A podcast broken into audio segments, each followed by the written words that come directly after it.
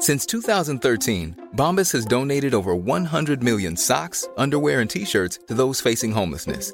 If we counted those on air, this ad would last over 1,157 days. But if we counted the time it takes to make a donation possible, it would take just a few clicks. Because every time you make a purchase, Bombas donates an item to someone who needs it. Go to bombas.com slash ACAST and use code ACAST for 20% off your first purchase. That's bombas.com slash ACAST, code ACAST.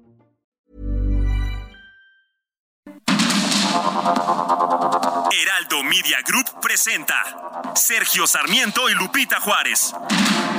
Información veraz y oportuna con un toque personal y humano. Por el Heraldo Radio, donde la H suena y ahora también se escucha.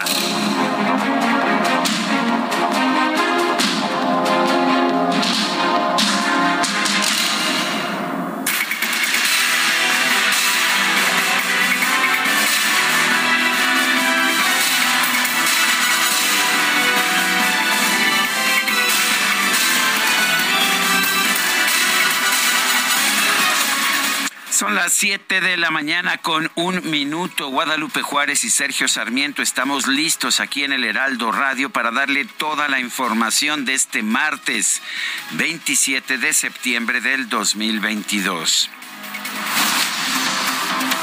Distintos contingentes de activistas, estudiantes y familiares de los 43 normalistas de Ayotzinapa realizaron este lunes una marcha del Ángel de la Independencia al Zócalo de la Ciudad de México en el marco del octavo aniversario del caso Iguala. En un mitin al final de la marcha, los familiares de los 43 jóvenes desaparecidos en 2014 exigieron al gobierno federal que no proteja a los militares acusados de estar implicados en este caso. El gobierno actual, pese a su compromiso de esclarecimiento, solo ha presentado avances parciales. Al día de hoy estamos lejos de obtener verdad y justicia. Se habla de la muerte de nuestros hijos, pero no nos muestran prueba científica indubitable. Cuatro años del gobierno anterior y cuatro del actual han sido insuficientes para darnos verdad. Vidulfo Rosales, abogado de las familias de los 43 normalistas, afirmó que el principal reclamo al gobierno del presidente López Obrador es el retiro de las órdenes de aprehensión giradas en contra de personas presuntamente involucradas en el caso. Se ha desistido de 16 órdenes de aprehensión. Entonces, eh, son señales eh, que, nos, que implican un retroceso. ¿Por qué? ¿A qué obedecen? ¿Qué pactos eh, realizaron con los militares? Y lo que nosotros pedimos es que avance la investigación, que haya un compromiso claro, pero lo que tenemos es negociaciones bajo de la mesa. El titular de la Unidad Especial de Investigación y Litigación para el caso Ayotzinapa, Omar Gómez Trejo, presentó su renuncia al cargo luego de que agentes del Ministerio Público Federal se desistieron de 21 órdenes de aprehensión, aparentemente sin haberlo consultado. Un grupo de elementos de la policía de la Ciudad de México se enfrentó con sujetos encapuchados que realizaron destrozos sobre Paseo de la Reforma y Avenida Juárez durante la marcha por los ocho años del caso Iguala.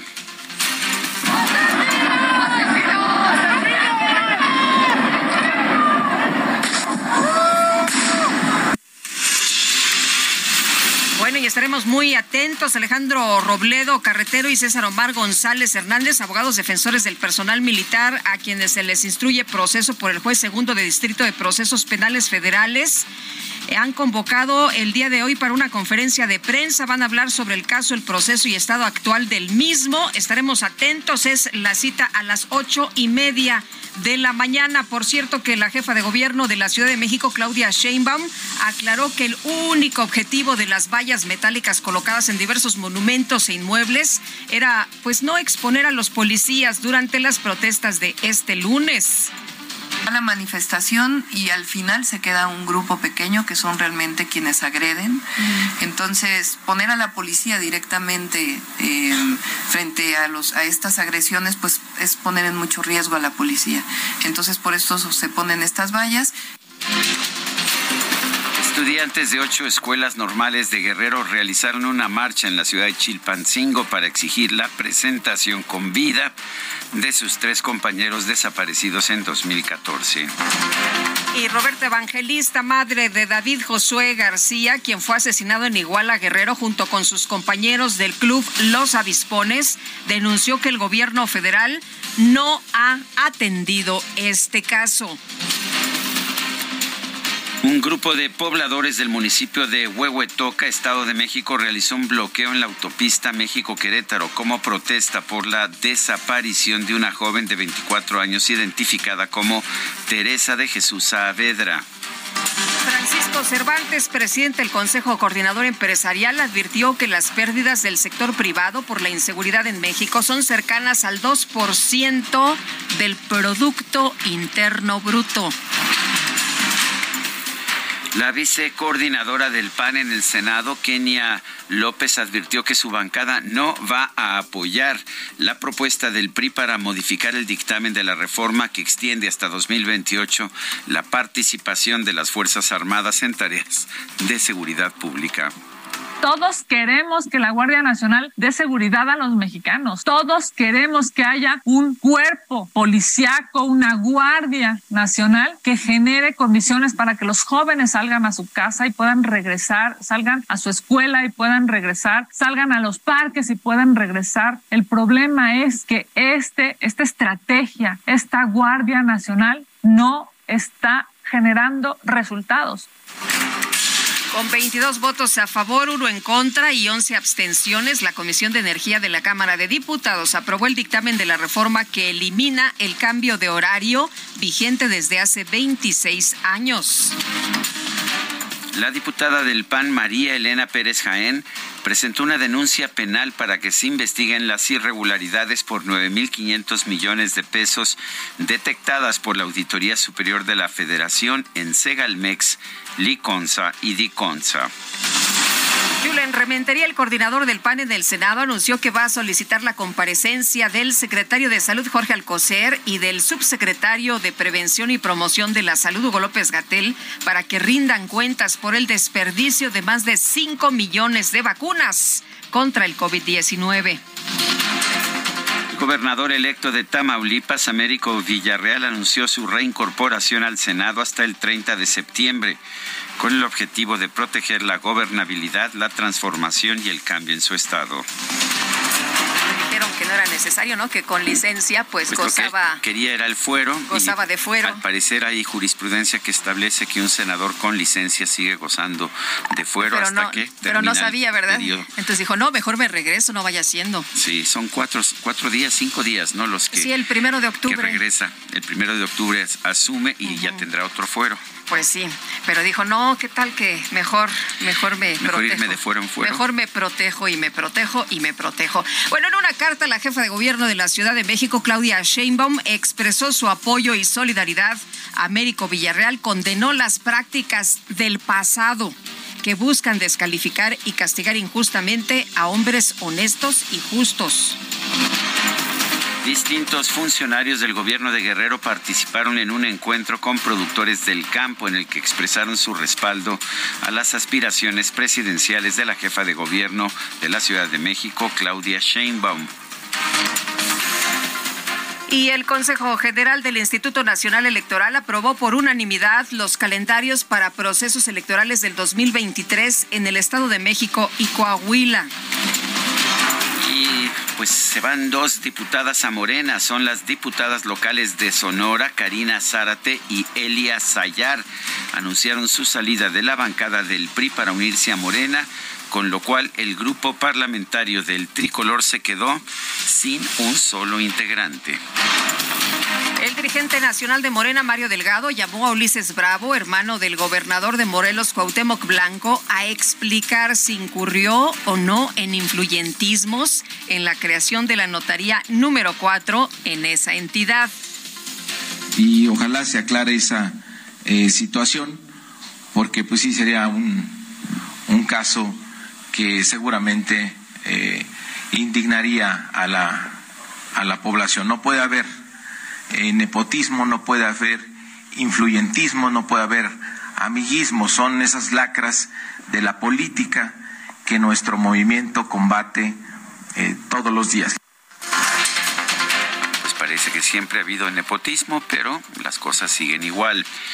Un juez de distrito de Coahuila negó una suspensión definitiva a Cristian Elior Solís Arriaga, presunto dueño de la mina El Pinabete con la que buscaba frenar su vinculación a proceso por explotación irregular del subsuelo. El gobernador de Coahuila, Miguel Ángel Riquelme, denunció que Cristian Eloir Solís Arriaga no es el único responsable del desplome en la mina del Pinabete. La realidad es que los que vivimos acá sabemos que el joven no es el propietario formal de la mina, o sea, este, que, que se anunció con bombo y platillo como si fuera este, él el 100% el único responsable de lo que sucedió.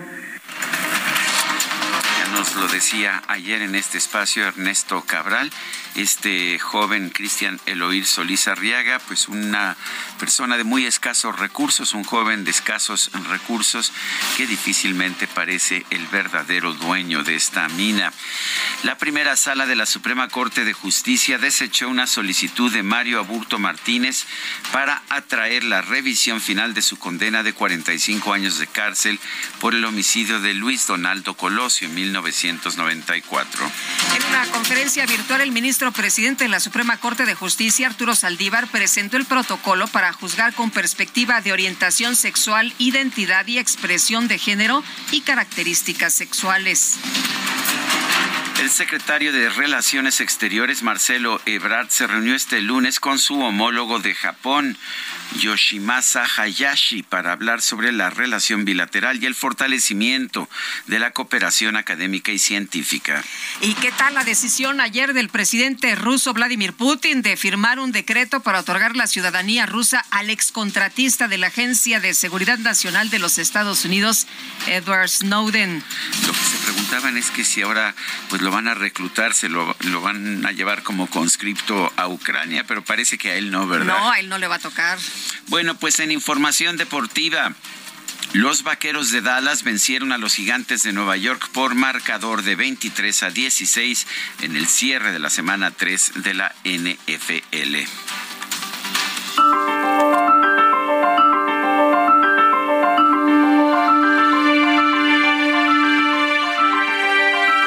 Vamos a la frase del día. Llegar a la verdad, por dolorosa que ésta sea, y a pesar de los obstáculos es el compromiso del gobierno de México con las familias. Alejandro Encinas.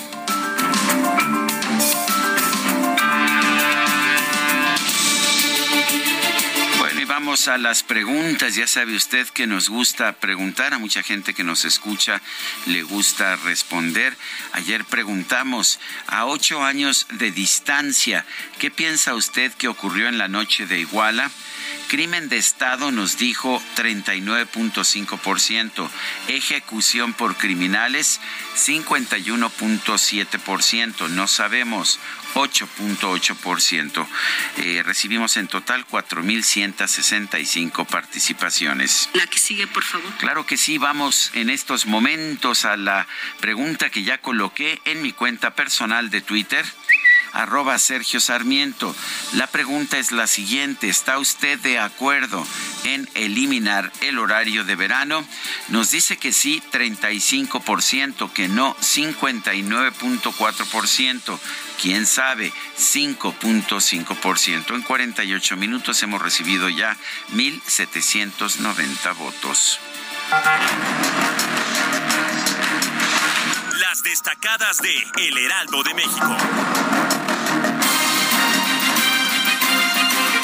Y ya está con nosotros aquí en la cabina Itzel González con las destacadas. Itzel, ¿cómo estás? Buenos días. Lupita, Sergio, amigos, muy buenos días. Excelente martes 27 de septiembre del 2022, cargaditos con muchísima información, pero siempre hay tiempo de festejar que el próximo viernes es quincena esta semana ya casi, ya esta casi. semana cumpleaños, así que ojalá, ojalá que los tamalitos caigan porque voy a denunciar que ayer no cayeron los tamales por el Uy. cumpleaños.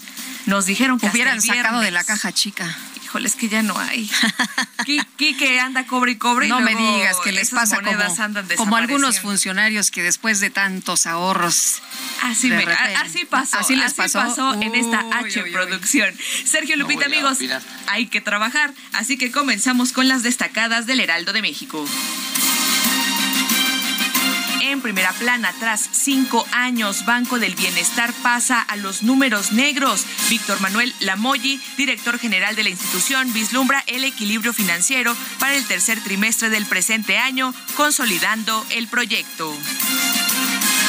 País, horario de verano, van por avalar su eliminación. El Pleno de la Cámara de Diputados, listo para discutir la iniciativa. Ciudad de México contra COVID-19. Arranca vacunación para niños de 5 años. Además, los menores de 8 años van a recibir la segunda dosis, así como los rezagados. Estados, baja mortalidad, 22 entidades sin muertes por COVID-19. Cinco reportes técnicos revelan una caída nacional en los decesos. Orbe, pandemia COVID-19, el fin del tapabocas cerca. Autoridades europeas sugieren mantener su uso durante el invierno. Meta Trofeo FIFA inicia gira en Iztapalapa. La Copa de Oro del Mundial de Fútbol podrá ser visitada en la demarcación en octubre próximo. Y finalmente, en mercados, Manita de Gato invierten 1.113 millones de pesos en el Aeropuerto Internacional de la Ciudad de México. El gasto es para las vialidades que unen a la terminal y la pista. Lupita, Sergio, amigos, hasta aquí las destacadas del Heraldo. Feliz martes. Igualmente, Itzel, gracias. Buenos días. Son las 7 con 16 minutos. Hoy va a comparecer ante el Senado el secretario de Gobernación, Adán Augusto López. Vamos a conversar con Julian Rementería, coordinador del Grupo Parlamentario del PAN e integrante de la Junta de Coordinación Política. Eh, senador Rementería, buenos días. Gracias por tomar nuestra llamada. Cuéntenos eh, qué se le va a preguntar al secretario de Gobernación, Adán Augusto López. Hola Sergio, Lupita, muy buenos, días, me saludarlos. Estamos, bueno, por recibirlo el día de hoy, como bien lo menciona Sergio, la intención es de poder primero escuchar qué es lo que tiene que decir. Me parece que la política interior, todo lo que tiene que ver con la Secretaría de Gobernación, pues tiene mucho que decir o nos tendría mucho que decir respecto pues a la serie de inestabilidades que hay en distintas entidades del país y no ha podido todavía controlar muchos temas que desestabilizan las condiciones de, pues de la vida cotidiana de los ciudadanos en las distintas regiones de nuestro territorio. Y bueno, sobre eso tendremos que escuchar primero qué nos dice y por supuesto los planteamientos respecto a temas que tienen que ver con el tan llevado y traído tema de la Guardia Nacional, cuál es la postura, por qué es lo que quieren hacer, al final pues desde la Secretaría de Gobernación se está negociando, porque eso ya lo hace además directamente el titular Hoy anuncia el presidente que el propio secretario de Gobernación va a ser quien dé eh, pues la noticia de cómo se va a llevar a cabo. Ya no es consulta, ahora es, pues no sé, auscultación, no sé cómo le vayan a nombrar, que la quieren hacer en enero y no se explica por qué. Entonces, si la van a hacer en enero, se están esperando a que el pueblo mande, como ellos dicen, por qué tenemos que votarla desde ahora, cuando no hay, no hay necesidad de hacerlo. Entonces, son varios temas eh, que están desde luego ahí eh, pues en, lo que es la carpeta de asuntos que tiene la Secretaría de Gobernación y que tendría que explicarnos y a ver cuál es su proceder y cuál es su perspectiva sobre todo, porque lo hecho ya lo sabemos, que no ha provocado los resultados que México necesitaría. Eh, senador, ha estado muy activo el eh, secretario eh, Adán Augusto López. De hecho, hasta tenía ahí prácticamente una oficina enfrente del Senado para ver estos, estos temas. ¿Qué tan difícil es pues negociar o platicar o llegar a un acuerdo con el secretario de Gobernación que hace las veces pues también como de, bueno, de corcholata, pero también de pues de, de legislador de Morena? Pues trae como dos sombreros, Lupita, como bien lo dices, el de Porcelata, el de secretario, tres, porque el de secretario de Gobernación y el de legislador o líder de la mayoría morena, parece ser que en los hechos ha relevado pues al que reconocíamos y teníamos y con el que interactuábamos, y, bueno, por supuesto dialogamos al interior del Senado, representante o coordinador del grupo mayoritario.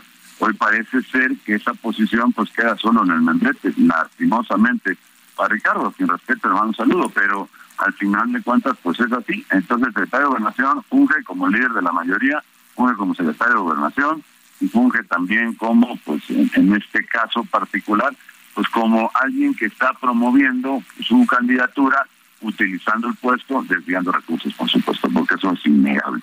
Entonces son cosas, entre otras, estas que también tendrá que explicar cómo, cómo, bueno, vamos a preguntar, vamos a cuestionar sobre ello. Ya estará en él explicar, porque en muchas de las ocasiones hay que decir al público pues que se cuestiona, se pregunta, a veces con fuerza, con, insistencia, con todo rigor, pero pues ellos simplemente se escapan por la tangente y hablan de otra cosa, que para eso al, final de cuentas pues resultan ser hábiles. El, uh, también tengo entendido, Julen, que van a, citar a comparecer al secretario de Salud y al subsecretario de Prevención y Promoción de la Salud. ¿Cuál sería eh, la razón para hacerlo? Pues que me amerita México, aumentamos los legisladores, la ciudadanía en general, una explicación respecto a lo que pasó con todas estas vacunas que se caducaron, se perdieron, se extraviaron, la condición que haya sido porque cuando hablamos de esa cantidad de 5 millones, por recibir algún medio nacional, pues la verdad de las cosas es que lo que hablamos es de una cantidad de vacunas que seguramente en su aplicación pudo haber este, salvado la vida de alguien. Tal vez no lo sabemos, tal vez nunca lo sabremos, pero el hecho cierto es de que se haya perdido ese material, pues tiene que darse una explicación. A ello, aunado a pues los malos resultados del manejo de la pandemia, somos sino el peor entre los primeros dos o tres países del mundo en manejo de la pandemia, y eso viene de ahí, específicamente la subsecretaría, que es donde le dio la presidencia todo el poder para poder decidir. Y luego, bueno, pues lo que está pasando con el sistema de salud en el país, quitan, eh, quitan el seguro el perdón, el, seguro popular y porque van a crear INSABI, pues crean el INSABI y no logran absolutamente nada porque solamente fracasar.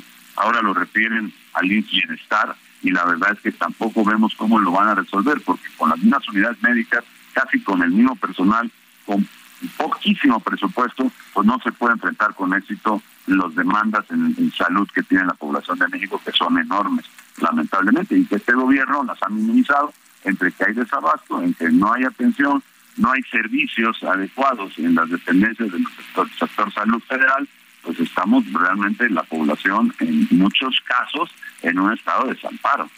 Eh, senador, ayer el presidente eh, hacía una declaración que llamó mucho, mucho la atención en redes sociales. El ejército surgió para combatir a los conservadores. ¿Qué piensan ustedes de esta declaración? ¿Se equivocó el, el presidente al señalarle esto o el ejército efectivamente pues ha surgido con estos fines?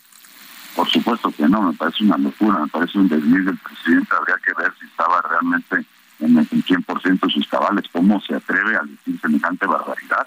Me parece que el ejército en ningún caso surgió para eso, para pelear contra los conservadores, porque además hay que ubicar lo que el presidente entiende como conservadores, porque no es los conservadores que los pudo haber habido y que hubieran presentado un movimiento de cualquier tipo. Hoy lo que el presidente entiende como conservadores son aquellos que no están de acuerdo con su política que lleva a cabo para el gobierno y que no están de acuerdo pues por muchas razones, pero al final de cuentas solamente por no estar de acuerdo pues él ya los llama conservadores, los nombra también cualquier tipo de adjetivos. Aquí lo que estamos hablando es simplemente de que el ejército en ningún caso, por supuesto que en ningún caso surgió para ellos.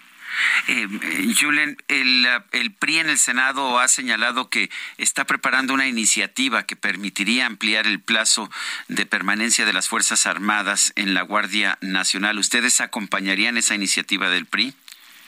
No, la verdad que no, Sergio, porque déjame te comento, la iniciativa del PRI me parece que, por cierto, no es del todo el PRI, es de algunos legisladores en el Senado del PRI y, francamente me parece una verdadera, y lo digo con mucho respeto e ingenuidad, pensar en que vamos a hacer una iniciativa alterna mientras le aprobamos esta al presidente y luego transita la nuestra, pues andamos, ¿dónde estamos? Tenemos cuatro años conociendo al presidente, cuatro años conociendo a Morena, el incumplimiento de sus acuerdos, no se puede pensar, pero además en el fondo, esta iniciativa que se propone no resuelve nada de lo que ya está resuelto en el texto, o sea, ¿de qué hablan? De la valoración, salvo la bicamaral, que no sé para qué, pero bueno, suponiendo que eso existiera, ya, ya, hay, ya hay posibilidad de comparecencia, ya hay posibilidad de informes, ya, ya todo está dicho en el texto actual. que tiene obligación la Guardia Nacional y tiene también la posibilidad de mantener al Ejército y la Marina hasta el 24. Nuestra propuesta es, Sergio, para que quede clarísimo, el PAN no acompañaría eso. Nuestra propuesta es simplemente rechazar en sus términos como está Muy bien. la minuta que viene diputados y, y hacer una convocatoria para un parlamento y entonces estamos a la mesa con los expertos nacionales, extranjeros, si hace falta, que puedan aportar al tema de seguridad. Bueno, Julian, perdón, tenemos que ir a una pausa en este momento. Gracias por tu respuesta, por toda tu conversación.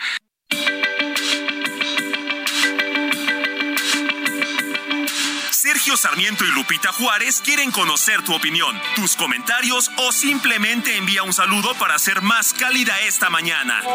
Envía tus mensajes al WhatsApp 55 20 10 96 47.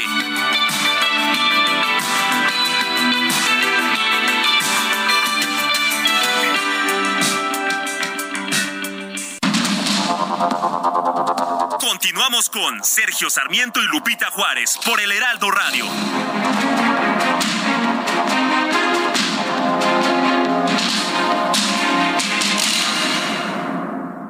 Participa en el reto Actinver 2022. Aprende del mundo financiero con más de 150 cursos, talleres y conferencias impartidas por más de 70 expertos de Actinver la Bolsa Mexicana de Valores, entre otros especialistas. Practica en un simulador que recrea los movimientos de la bolsa en tiempo real. Podrás ganar hasta 500 mil pesos en efectivo. Inscríbete en retoactimber.com. Aprende, practica y gana con el Reto Actimber 2022. Thank you. En 1979, la Organización Mundial del Turismo proclamó el 27 de septiembre como el Día Mundial del Turismo, con el fin de conmemorar el aniversario de la aprobación de sus estatutos. La fecha se considera además apropiada porque coincide con el final de la temporada alta de vacaciones del hemisferio norte y el comienzo en la mitad sur. Es importante concientizar a la población sobre la necesidad de hacer un turismo sostenible que aporte beneficios a lo largo del plazo de los países y a las comunidades ayudando al desarrollo. El turismo genera el 10% de los puestos de trabajo en el mundo, de acuerdo con la Organización Mundial del Turismo, por lo que está incluido en el objetivo 8 de su desarrollo sostenible gracias a su potencial para la creación de empleo. Las últimas celebraciones del Día Mundial del Turismo se han centrado precisamente en el turismo sostenible con el lema Viaja, disfruta, respeta. El amor inspira nuestras acciones por México. Reforestando la tierra, reciclando, cuidando el agua, impulsando a las mujeres y generando bienestar en las comunidades. Juntos somos Coca-Cola y contigo el amor multiplica.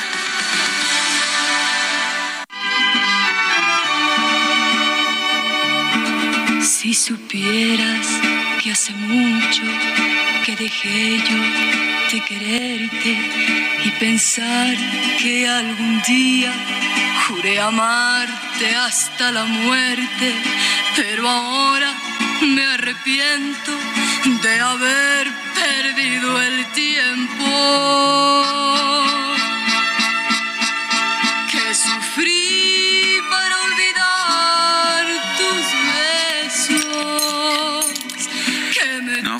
Pensé que íbamos a empezar con las juveniles, pero sí, este ya está como para Noche de Bohemia.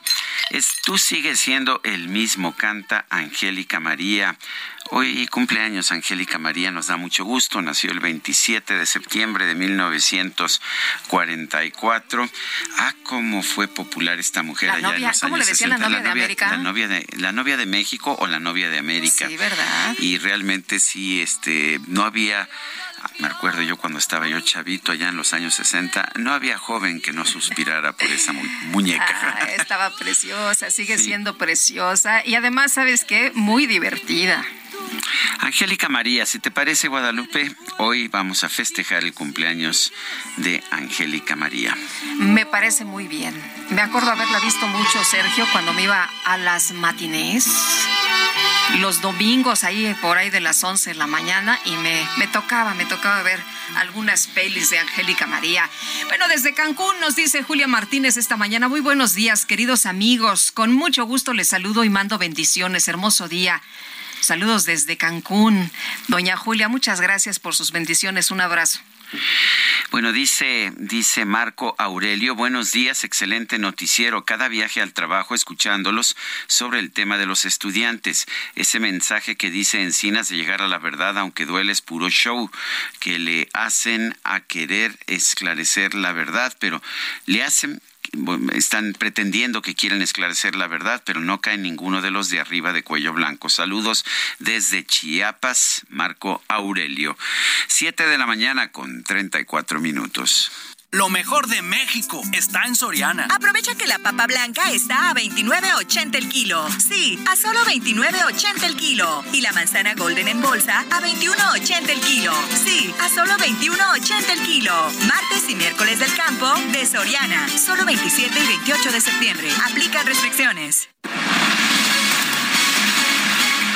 Bueno, como usted sabe, ayer se cumplieron ocho años de la desaparición de los 43 normalistas de Ayotzinapa. Felipe de la Cruz es padre de uno de los sobrevivientes de la normal eh, allá de estos hechos de Iguala. Don Felipe, gracias como siempre por tomar nuestra llamada. Buenos días. Buenos días, gracias a ustedes por seguir, seguir dándonos voz y se nos sigue escuchando a ocho años.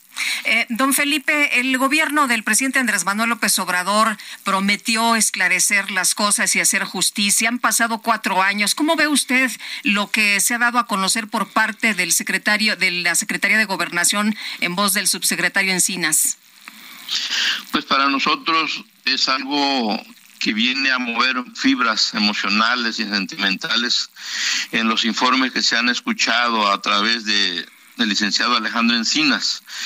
Pero es más difícil y complicado entender el por qué, después de haber hecho una investigación durante mucho tiempo, llegar a la conclusión y girar órdenes de aprehensión y al final pues la fiscalía empieza a desistir de ellas y es donde ya no entendemos hacia dónde encaminan la justicia, ¿no? Por eso el enojo, el descontento de los padres, las madres de familia y del mismo movimiento. Sí es preocupante ver que la impunidad pues todavía sigue prevaleciendo a pesar de la buena voluntad del presidente, pero también vemos cómo el Poder Judicial sigue interviniendo a través de los jueces. ¿Piensa usted entonces que el presidente ha querido cumplir su promesa pero no ha podido? ¿Eso es lo que nos está diciendo? Sí, definitivamente, bueno, la voluntad la ha puesto, los medios los ha puesto, tanto que aún tenemos a la Comisión Interamericana de Derechos Humanos a través de los expertos independientes. Eh, teníamos una fiscal, un fiscal encargado del caso exclusivo para la investigación y bueno, todos los medios por parte del Ejecutivo han existido. El problema es que en México tenemos tres poderes, el judicial y el legislativo.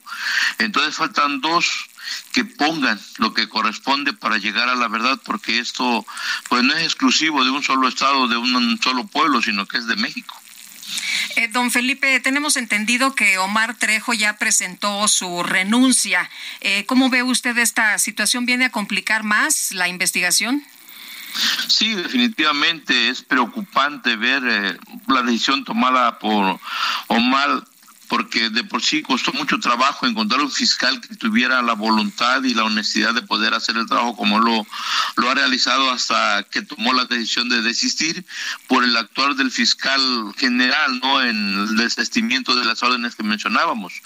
Es ahí en la parte donde decimos que sí se complica la situación en la investigación. Eh, ahora que está renunciando Margo Mestrejo, piensan que pues que se podrá conseguir algún resultado que sea afín a lo que ustedes quieren. Eh, sabemos que Alejandro Encina sigue presidiendo la Comisión para la Verdad. Eh, ¿Les da eso alguna certidumbre? Pues es complicado de pues ahora sí que dar una opinión en cuestiones porque son dos cosas diferentes. Una cosa es la fiscalía y otra cosa es la comisión de la verdad. No son funciones totalmente independientes que han eh, coadyuvado al trabajo, es cierto, pero el trabajo del fiscal de Omar es algo pues que viene a, avanzar en la investigación, no es tanto que ya hay detención, hay muchos, un pequeños avances sobre los responsables, pero estando fuera o con la renuncia de Omar, sí sentimos que se complique un poco más la investigación. Eh, don Felipe, ayer platicamos con otro de los papás de, los eh, jóvenes de, Ayotzinapa y en este caso nos decía que pues eh, lo que se dijo en este tema de la verdad histórica con Murillo Karam y lo que está diciendo Alejandro Encinas es exactamente lo mismo, nada más que de otra forma y con otras palabras. ¿Consideran ustedes que se ha hecho exactamente lo mismo, que no hay ningún avance? Bueno, no pudiéramos decir exactamente lo mismo porque la verdad histórica pues fue mentira histórica. No, hoy la realidad es de que está detenido Murillo Cara, está detenido el coronel, está detenido el capitán Crespo del ejército, que no, que era intocable, hoy podemos decir que de una u otra manera, pues públicamente se sabe que, que están detenidos bajo proceso. Entonces hay ciertas diferencias en el avance de la investigación y los resultados. Lo que sí podemos decir que no se ha movido, en realidad es la verdad científica que nos demuestre lo que han anunciado sobre el, ahora sí que la condición de los jóvenes. Pues Felipe de la Cruz, le agradecemos como siempre que converse con nosotros. Muy buenos días. Buenos días y muchas gracias. Hasta luego. Tenemos en la línea telefónica Francisco Javier García Cabeza de Vaca, gobernador de Tamaulipas. Señor gobernador, gracias por tomar nuestra llamada. Ayer decidió regresar al Senado Américo Villarreal, el ah, gobernador electo de la entidad, quien va a asumir el próximo primero de octubre, diciendo que está siendo objeto de una persecución por parte de las autoridades, supongo que de usted. ¿Qué, qué nos puede decir, señor? ¿Cómo te va, Sergio? Quiero saludarte, Lupito Tiempo. ¿Qué tal, gobernador? Buenos días. Bueno, de entrada comentarles que eh, esto más bien obedece, eh, parece ser una cortina de humo hacia la realidad que está enfrentando eh, el doctor Américo Villarreal. Creo que nada, si me permites, Sergio, para poder precisar a ti a tu auditorio, eh, un legislador, yo soy un diputado federal, un senador de la República, cuando pide licencia y hay jurisprudencia al respecto, pues no, puede, no pierde el, fuero constitucional. Eso es de entrada algo importante que se debe señalar. Eh, segundo, eh, esto fue algo que ya hace una semana le pedí al secretario de Gobierno que preguntara a la Fiscalía General de Justicia de Tamaulipas, que por cierto es autónoma, eh, si existía eh, alguna orden de aprehensión contra alguien eh, relacionado al doctor América. Y bueno, se aclaró que no solamente no existía nada contra él o nadie de su familia. Lo que sí también se dio a conocer es que sí existían órdenes de aprehensión contra algunas personas que le rodean a él, pero desde el 2018 ni siquiera son de de estos últimos tres o, cuatro años. Entonces, simplemente para, para precisar. Entonces, creo que vale poner esto realmente en contexto. Esto eh, obedece precisamente a que hoy en día eh, existe una elección impugnada, donde a diferencia de otros estados eh, del país que llevaron a cabo elecciones en el 2021 y donde se dio una clara intromisión del crimen organizado. No se, no se impugnó o, no se este, documentó todos esos hechos.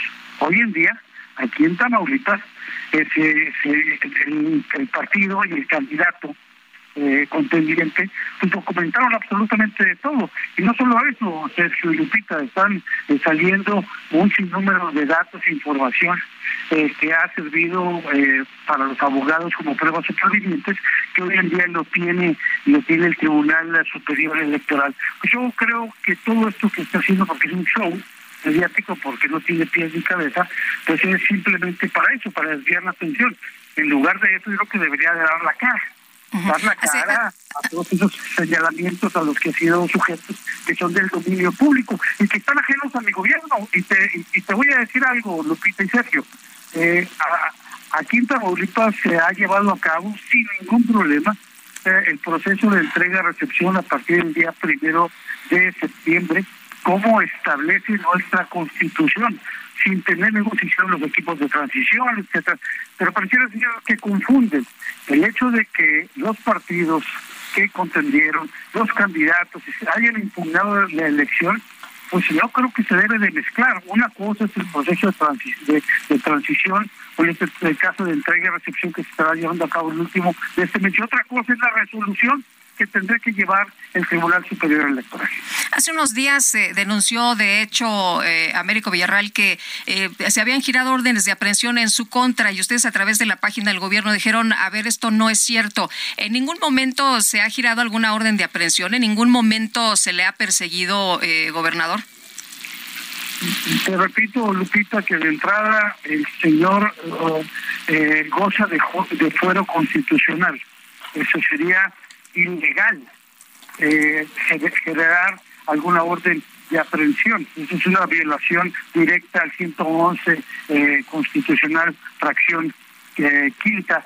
Eh, sin embargo, me llama mucho la atención eh, que haga señalamientos de esa naturaleza, porque no existe ninguna evidencia, ningún dato, ningún elemento de prueba que, muestre eh, eso que se está señalando, muy especialmente cuando la Fiscalía en Tamaulipas ya salió a desmentir esos hechos. Y repito, están saliendo cada día más pruebas de la participación de las irregularidades que se llevaron a cabo durante el proceso electoral. Yo creo que el estilo correcto es mejor dar la cara ¿Por qué no salir y decir qué es lo que estaba haciendo con el senador Narro comiendo cuando desaparecieron dos marinos que eran parte de las escoltas que llevaba ahí el, senador Narro, que estuvieron comiendo con un presunto narcotraficante. Bueno, ya dijeron que no lo conocen, que se tomó, que se acercó a tomarse una foto y que como mucha gente... Pueden decir misa, pero ¿y las investigaciones?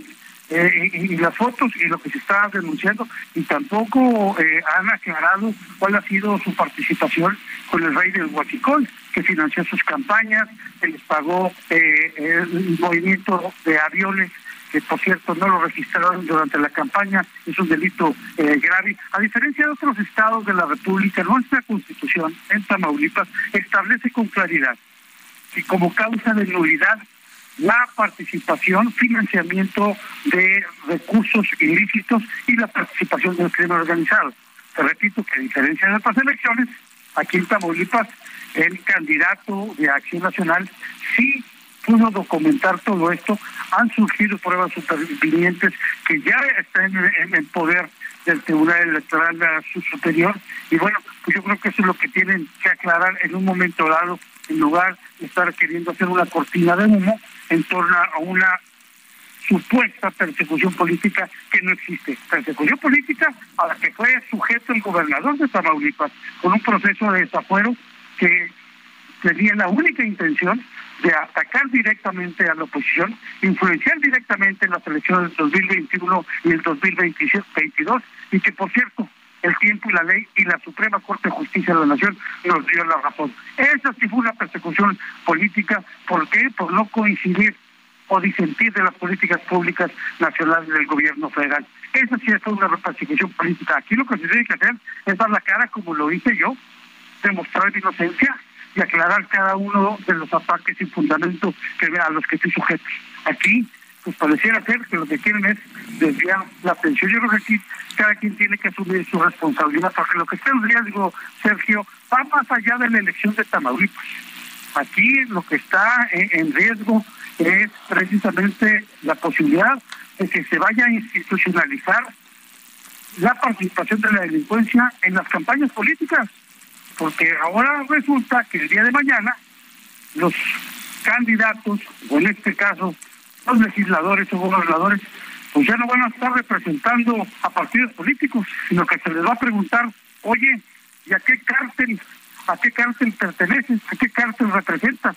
Eso es lo que realmente está en riesgo, eso es lo que está en juego, porque hoy en día lo que está sucediendo es la participación del crimen político autorizado.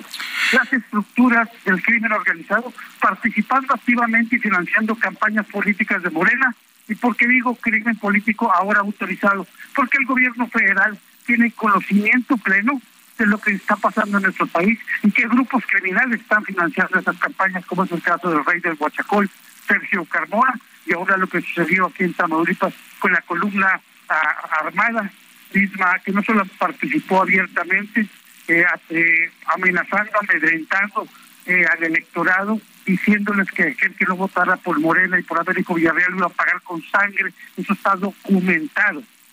Eso sucedió aquí en Tamaulipas, más aparte que por ahí surge una llamada, que por cierto se habla de que es una llamada que está judicializada.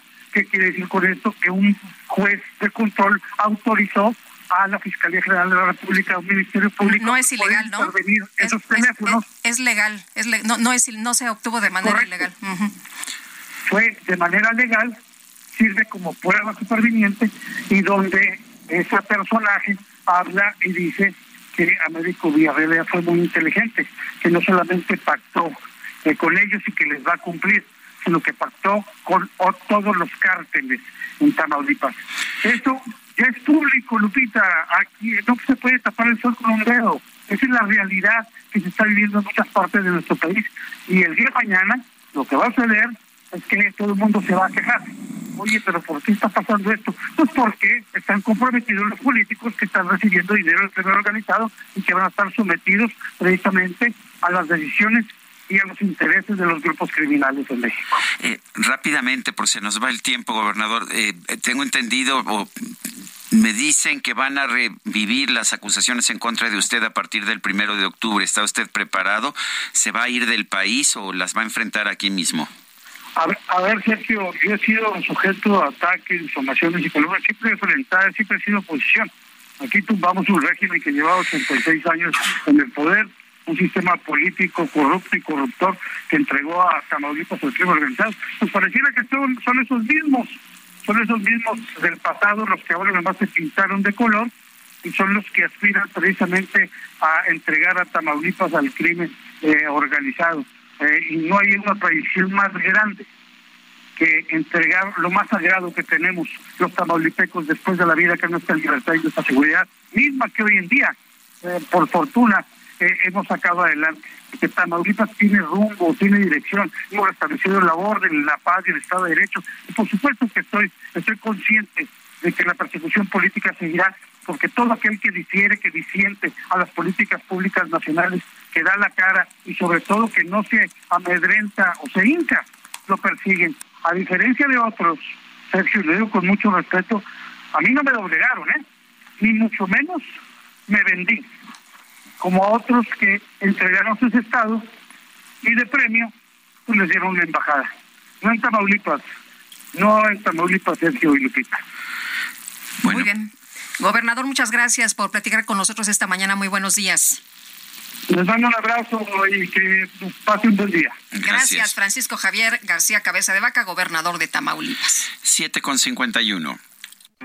En Soriana encuentras la mayor calidad. Aprovecha que el pollo entero fresco está a 37.90 el kilo y la milanesa de res pulpa blanca a 159.90 el kilo. Sí, a solo 159.90 el kilo. Soriana, la de todos los mexicanos. A septiembre 28. Aplican restricciones. Bueno, y el gobernador electo de Tamaulipas responsabilizó al mandatario panista Francisco Javier García Cabeza de Vaca de cualquier situación que le ocurra a él y a su familia, ya que aseguró que hay interés de obstaculizar la llegada de Morena al poder.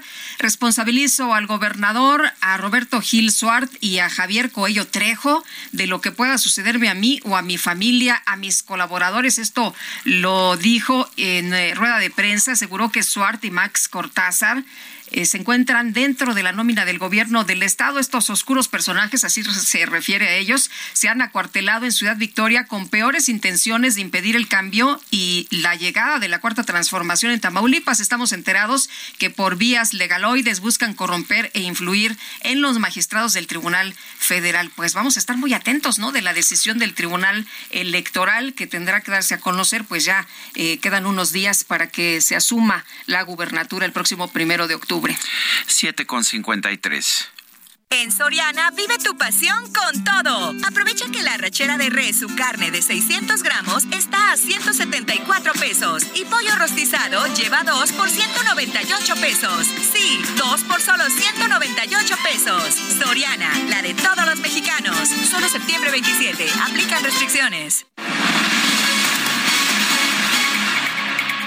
Son las 7 de la mañana con 53 minutos, 7 con 53. Al iniciar la mañanera de este martes en Palacio Nacional, el presidente López Obrador denunció que operan mafias en el Instituto de Seguridad y Servicios Sociales de los Trabajadores del Estado, el ISTE, por lo que pidieron la intervención de la Secretaría de Seguridad y Protección Ciudadana a cargo de Rosa Isela Rodríguez. Le pedimos apoyo a la secretaria de Seguridad Pública, Rosa Isela, porque hay amenazas amenazas a servidores públicos, mafias, mafias. Entonces tenemos que continuar, seguir limpiando y entiendan que esto ya cambió a robar a otra parte y no le hace que haya periodicazos, es lo que dijo el presidente en su mañanera. Añadió que antiguos funcionarios en el ISTE son quienes encabezan las resistencias tremendas a que sea limpiada de corrupción la institución federal y con ello se logre la promesa del presidente para dejar en 2024 un sistema de salud público nacional de calidad. Si no, no lo logramos, vamos a tener tache. Esto es un compromiso y eso es lo que nos estamos dedicando en materia de salud. Son las 7 de la mañana con 54 minutos. Guadalupe Juárez y Sergio Sarmiento estamos en el Heraldo Radio. Regresamos en un momento más.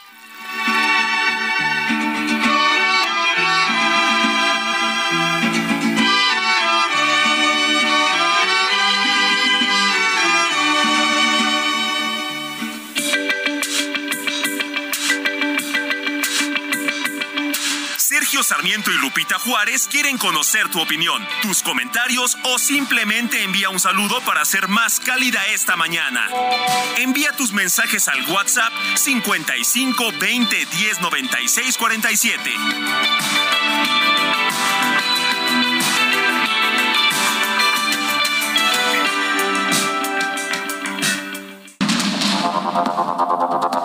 Continuamos con Sergio Sarmiento y Lupita Juárez por el Heraldo Radio.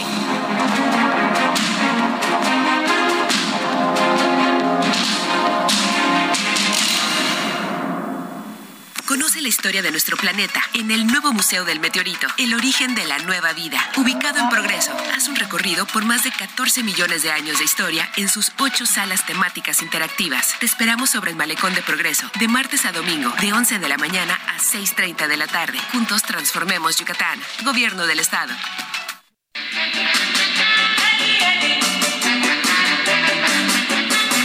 Eddie solo vive para mí. Todas desean con él pasear, tomadas del brazo caminar. Mi Eddie es más que un príncipe azul. Me tiene casi loca y yo me muero por su amor.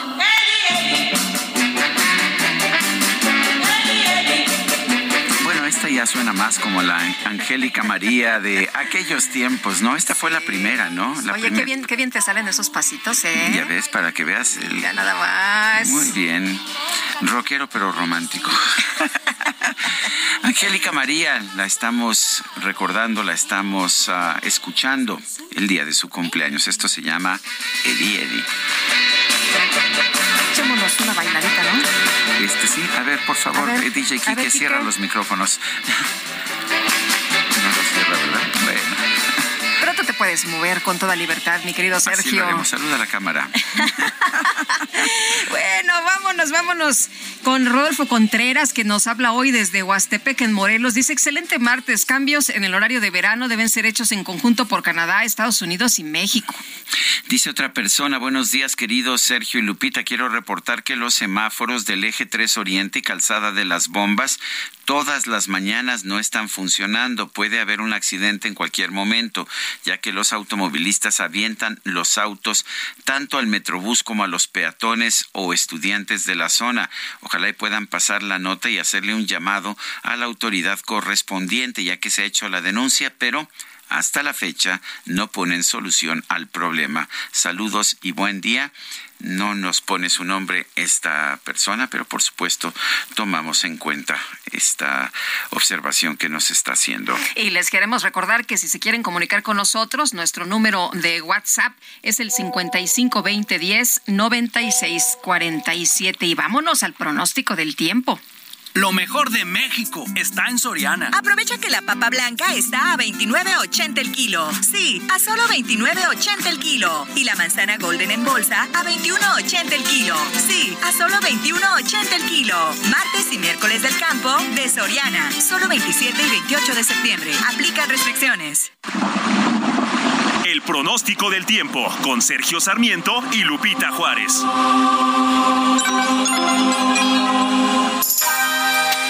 Alex Ramírez, meteorólogo del Servicio Meteorológico Nacional de Conagua, cuéntanos cómo nos va a tratar el clima en las próximas horas. muy buenos días, Sergio Lupita, les saludo con gusto a ustedes y a toda la gente que nos escucha. Y bueno, sí les comento que para hoy se pronostican lluvias intensas, esto en San Luis Potosí, en Hidalgo, Puebla y Veracruz, así como lluvias muy fuertes en Tamaulipas, Querétaro y Tabasco.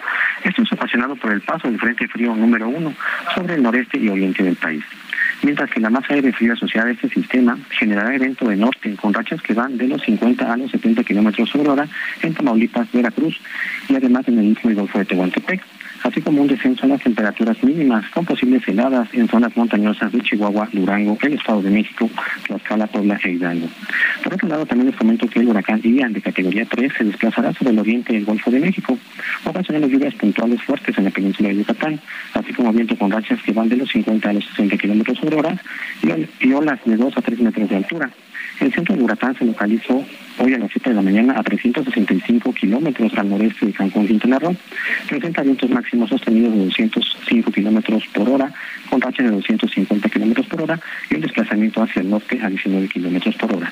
Asimismo, les comento que para el sur y sureste del territorio nacional se mantendrá la probabilidad de lluvias eh, muy fuertes a puntuales intensas esto es generado por una zona de baja presión con probabilidad para desarrollo ciclónico y la cercanía de la vaguada monzónica. Finalmente, un canal de baja presión se extenderá sobre el noroeste, occidente y centro de la República Mexicana, propiciando intervalos de chubascos con lluvias puntuales fuertes, acompañadas de descargas eléctricas y posible caída de granizo sobre las regiones mencionadas.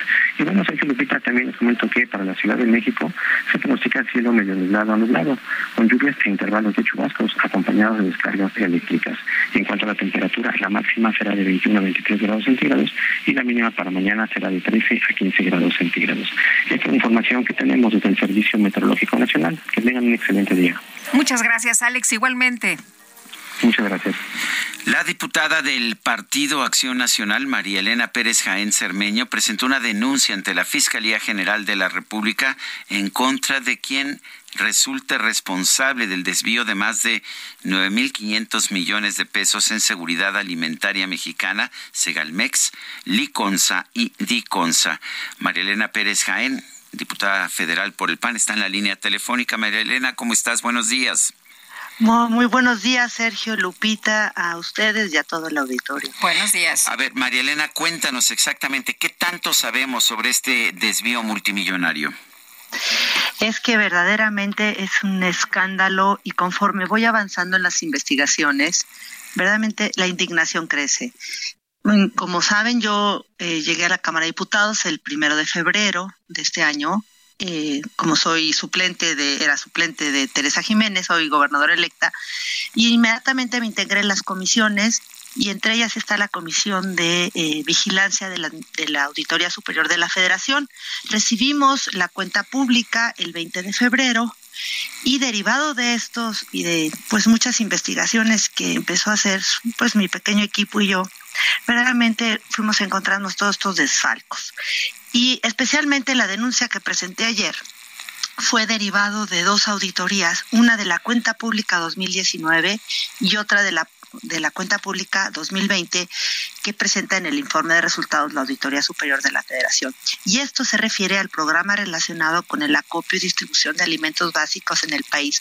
Solamente de dos auditorías, solamente de dos, el desfalco, todas las irregularidades hacen un monto de 9 mil millones de pesos. Es increíble lo que fuimos descubriendo, porque además tiene que ver con desaparición de existencias de maíz, frijol, azúcar, leche, pagos que nunca se acreditaron. Es que por donde se le pique a Segalmex, se, uno va encontrando faltantes de 150 millones, 90 millones, 1.500 millones, 800 millones. Digo, podría, podemos pasarnos todo el día hablando de eso, pero esto, yo desde el 31 de marzo presenté un exhorto en la Cámara de Diputados tanto a la Auditoría Superior de la Federación como a la Fiscalía General de la República para que se presentaran las denuncias correspondientes con todo lo que derivaba eh, de estos, eh, pues de la cuenta pública. La Auditoría Superior de la Federación en ese momento pues no hizo ningún eh, ninguna declaración, ni siquiera ningún movimiento contra, digo, de presentando la, las denuncias, tampoco la fiscalía, y ya derivado de todas estas circunstancias, omisiones, silencios, pues es que decidí el domingo presentarla, porque además aporté todos los elementos y fui desglosando, desmenuzando todas las irregularidades que encontramos. María Elena, se habla de, la estafa maestra que fue un, eh, pues muy grave, que fue un eh, robo tremendo para todos los mexicanos, pero dicen que eh, esta, esta situación que se ha presentado ahora con el Segalmex, pues es de todavía mucho mayor que lo que vimos con la estafa maestra, es decir, cuando se habla de que ya no hay corrupción en México, que la corrupción ya se acabó, pues vemos este tipo de, situaciones. No, es verdaderamente eh, eh, esto que decía yo ayer, no supera a la estafa maestra. La estafa maestra palidece junto a lo que hemos encontrado en Segalmex. O sea, y, pero además no solamente ellos han lucrado con nuestra salud, han hecho actos mortales que han afectado nuestra salud, ahora tiene que ver con el tema de la alimentación de los más desprotegidos en México.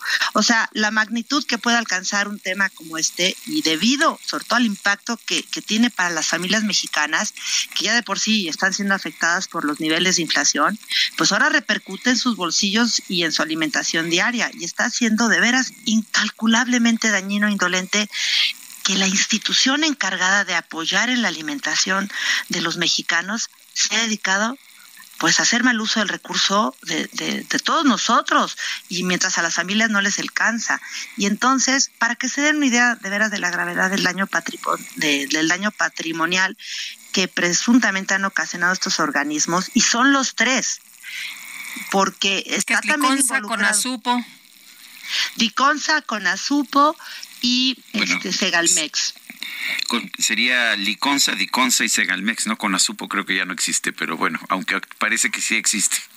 No, no, sí, es que de hecho, perdón, es que es distribuidora impulsora comercial con Azupo, eso es Diconsa. Ah, eso es. Y leche industrializada con Azupo. Lo que pasa es que ellos tratan de disfrazar, el gobierno federal trata de disfrazar, incluso si uno entra a las páginas de ellos, nunca aparece el tema de Conazupo, pero en realidad, pues Segalmex, que fue creado en enero de 2019 eh, para el sistema alimentario mexicano y por sus siglas conocidos como Segalmex, en realidad pues es el heredero de Conazupo y lo que está sucediendo incluso el propio eh, director que estaba es Ignacio Valle pues es una gente que estuvo en Conazupo en los setentas y incluso en esta denuncia que presenté solicito cautelarmente que Ignacio Valle se ha separado del cargo que, que lo premió el presidente López Obrador como coordinador del Instituto Nacional para el Federalismo y Desarrollo Municipal, a efecto de que no interfiera con las investigaciones correspondientes.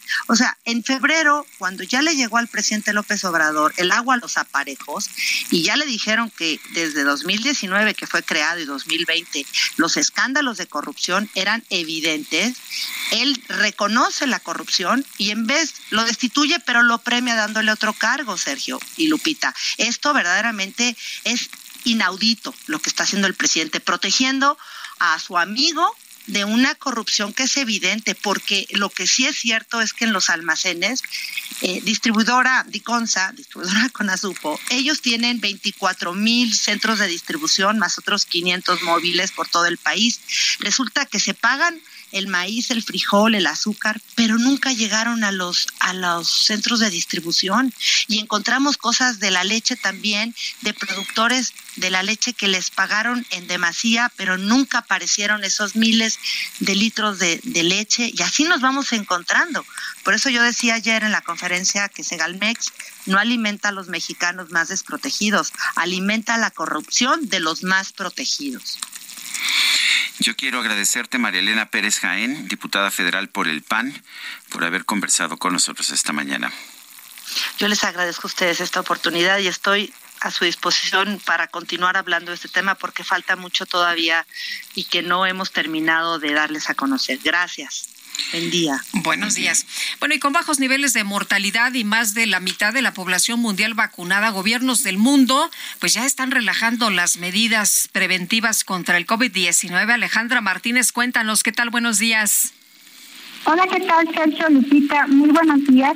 Efectivamente, 63.3% de la población mundial ya está vacunada. Eh, los gobiernos del mundo están relajando las medidas preventivas y los científicos ya no ven indispensable el uso del cubrebocas, excepto para grupos vulnerables.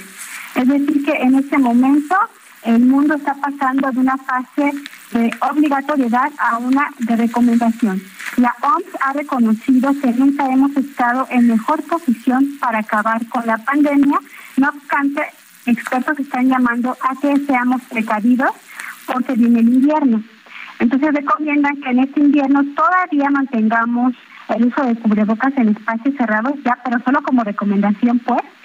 Pero esto para evitar, uno, que salgan nuevas eh, cepas, que sigan mutando el virus, para que siga este bajo control, y también porque los inviernos pasados, como estuvimos usando el cubrebocas, pues hemos perdido cierta inmunidad a otras enfermedades respiratorias como la influenza que puede que haya un brote importante en el próximo invierno. De esta manera, Europa sí recomienda que en el, eh, en el invierno aún mantengamos el uso en espacios cerrados. Hay que recordar que en días pasados el presidente de Estados Unidos, Joe Biden, dijo que ya se acabó la, la pandemia en su territorio. Pero bueno, recordemos que en Estados Unidos se está vacunando a los niños desde los seis meses de edad, que ellos cuentan con tratamientos específicos para el COVID. Eh, 19 y también que ellos ya tienen vacunas para la cepa eh, Omicron. Entonces, pues ellos ya están blindados por todas partes.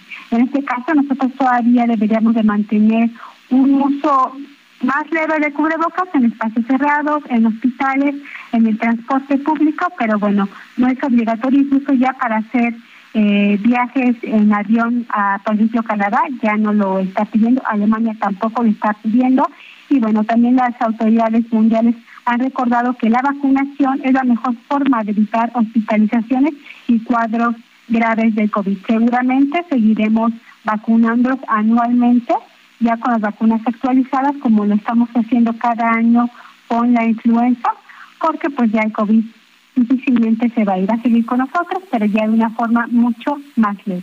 Este es mi reporte. Muy bien, pues Alejandra, muchas gracias, muy buenos días. Hasta luego.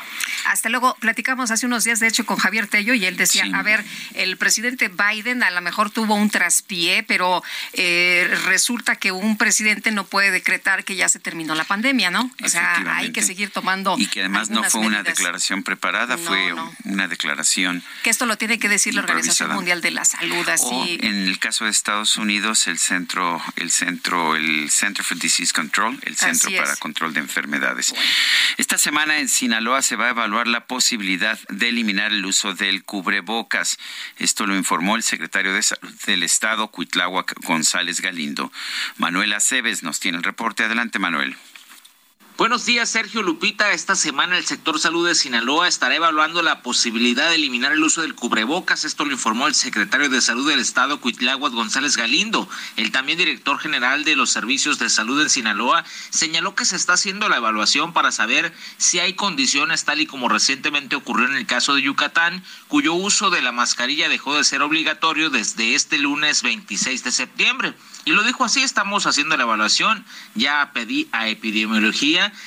y que vamos a hacer una reunión para evaluar las características con las cuales vamos a definir el retiro. La semana pasada reportaron 400 casos, hoy 425, todavía no tenemos las cifras que quisiéramos, pero se va a hacer una reunión para determinar en qué parámetro nos vamos a basar para definir el retiro del cubrebocas, fue lo que comentó. El secretario de Salud precisó que será en esta semana cuando se realice esa reunión con los epidemiólogos y se evaluará eh, con base en la incidencia de casos nuevos la pertinencia de eliminar o retirar el cubrebocas. El resultado se estará informando la próxima semana. Es el reporte desde Sinaloa.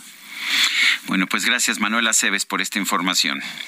Y la Comisión de Energía de la Cámara de Diputados aprobó una ley de usos horarios con lo que se eliminaría el horario de verano que se aplica desde el 2006. Víctor Ramírez, vocero de la plataforma México Clima y Energía. Como siempre, qué gusto saludarte. Buenos días.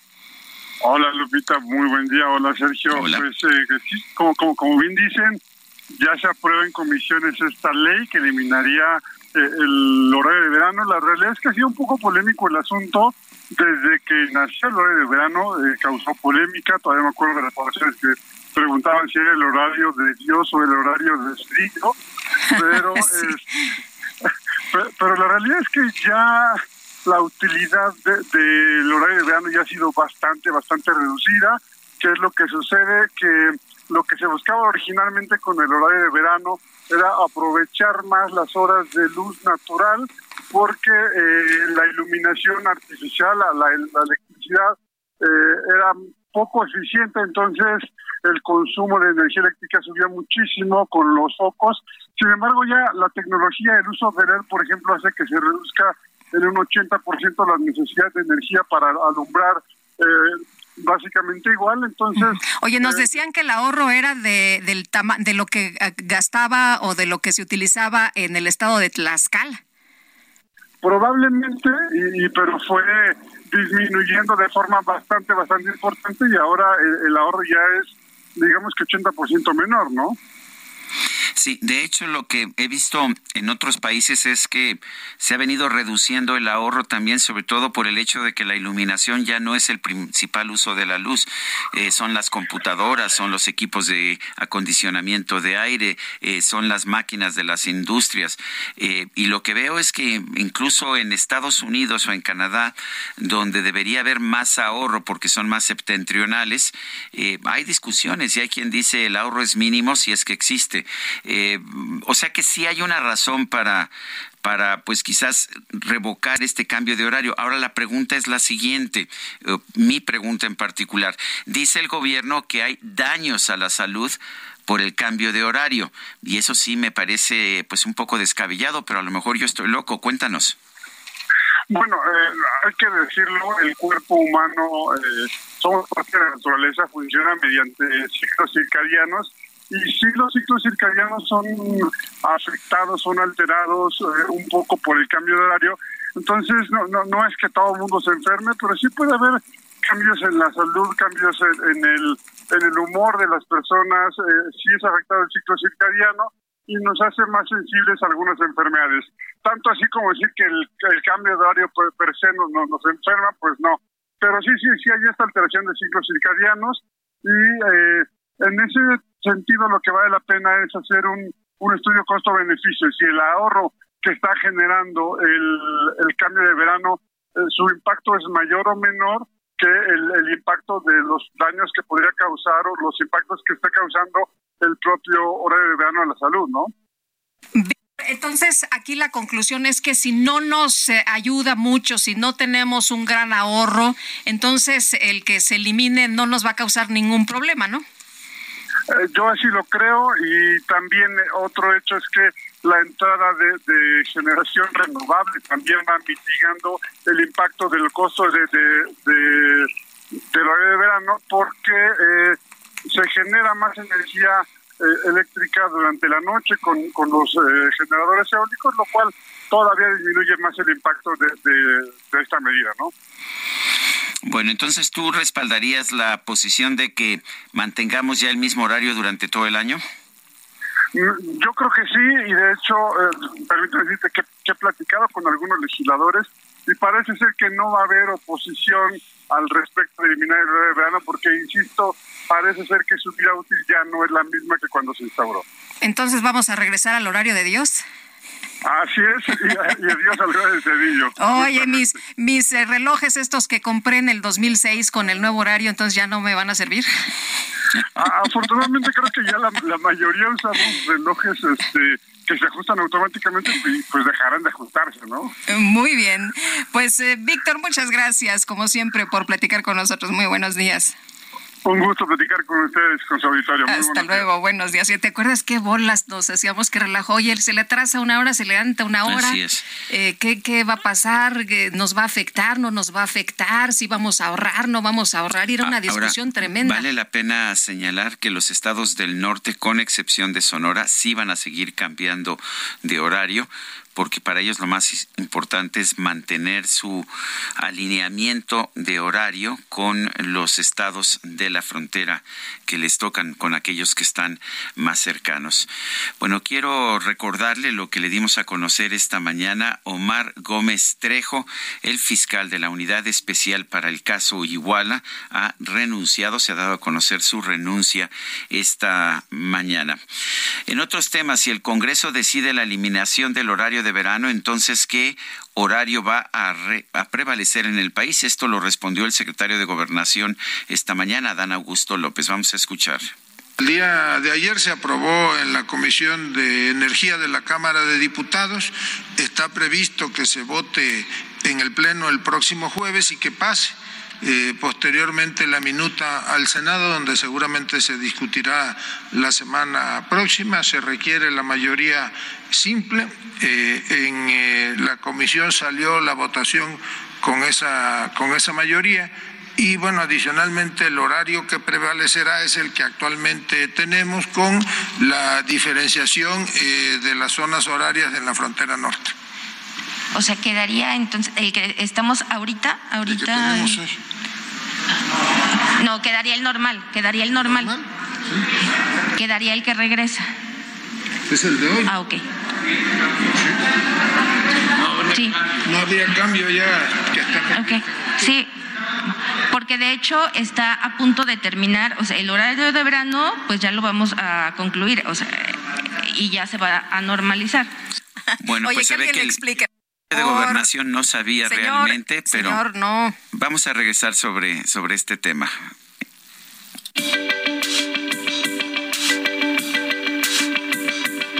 Sergio Sarmiento y Lupita Juárez quieren conocer tu opinión, tus comentarios o simplemente envía un saludo para ser más cálida esta mañana. Envía tus mensajes al WhatsApp 55 20 10 96 47.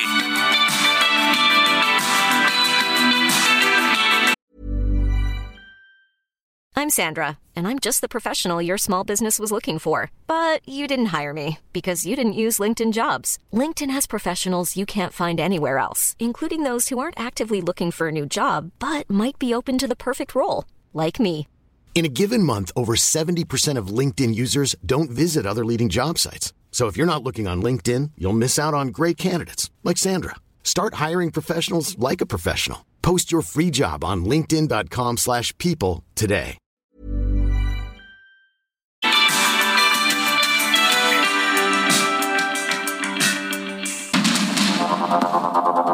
Continuamos con Sergio Sarmiento y Lupita Juárez por el Heraldo Radio.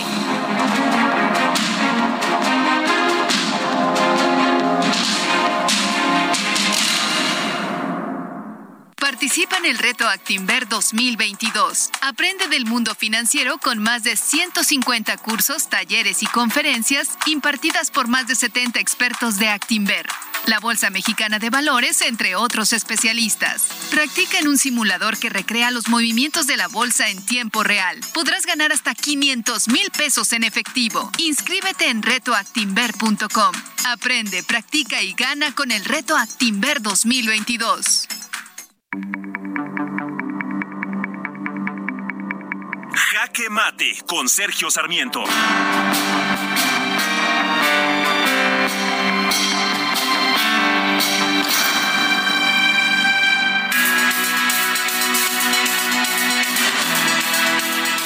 Esta mañana se dio a conocer que Omar Gómez Trejo ha renunciado a la titularidad de la Unidad Especial de Investigación y Litigación para el caso Ayotzinapa. Esta información era esperada, eh, ya que había habido claras diferencias entre esta unidad especial, entre esta Fiscalía Especial y la Fiscalía General de la República. Recordemos, de hecho, que la unidad especial había promovido 83 órdenes de aprehensión, de las cuales 20 que eran para militares y que finalmente la Fiscalía General de la República solamente ha ordenado y cumplimentado cuatro de estas 83 órdenes de aprehensión. 16 de las órdenes de aprehensión en contra de militares han sido retiradas por la Fiscalía General de la República. Omar Gómez Trejo no llegó a la Fiscalía Especial por sus grandes dotes de litigante o de investigador. La razón de ser es que él ya tenía una conclusión predeterminada. La había demostrado, la había dado a conocer como secretario ejecutivo del grupo interdisciplinario de expertos independientes, el GIEI, que no era precisamente un grupo de expertos independientes, sino un grupo político que buscaba generar la, propuesta de que el Estado mexicano había sido el perpetrador de la matanza de estudiantes normalistas de Ayotzinapa en la noche de Iguala del 26 al 27 de septiembre del 2014. Eso es claramente lo que estaba tratando de probar Omar Gómez Trejo, pero la Fiscalía evidentemente sintió que las acusaciones en contra de los militares y otros funcionarios públicos no tenían sustento y efectivamente se basaban nada más en las declaraciones de un testigo colaborador, de un testigo protegido, el Gil, es ah, Gildardo López Astudillo, quien además curiosamente es el propio asesino confeso quien ordenó las ejecuciones de los estudiantes. Todo parece indicar que este testigo colaborador estaba simple y sencillamente diciéndole al fiscal lo que quería ir, oír, pero todas las demás evidencias, todas las demás pruebas estaban señalando que no había sustento para las acusaciones que estaba realizando Omar Gómez Trejo. En fin, deja Gómez Trejo en estos momentos la titularidad de la Fiscalía Especial y esto va a generar problemas, en parte porque el movimiento de Ayotzinapa, que es también un movimiento político, ha impulsado la idea de que fue el Estado y esta misma idea la ha aceptado Alejandro Encinas, el, el subsecretario de Derechos Humanos. Habrá que ver qué viene ahora, pero el presidente López Obrador se enfrenta a un problema muy serio. Por un lado, quiere proteger al ejército, con el cual tiene una alianza, pero por el otro lado, estos grupos representados por Omar Gómez Trejo quieren quieren meter en la cárcel a militares muy importantes. Yo soy Sergio Sarmiento y lo invito a reflexionar.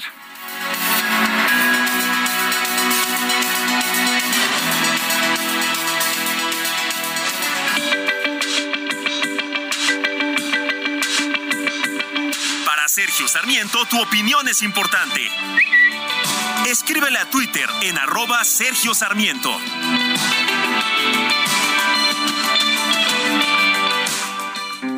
Soriana encuentras la mayor calidad. Aprovecha que el pollo entero fresco está a 37.90 el kilo y la milanesa de res pulpa blanca a 159.90 el kilo.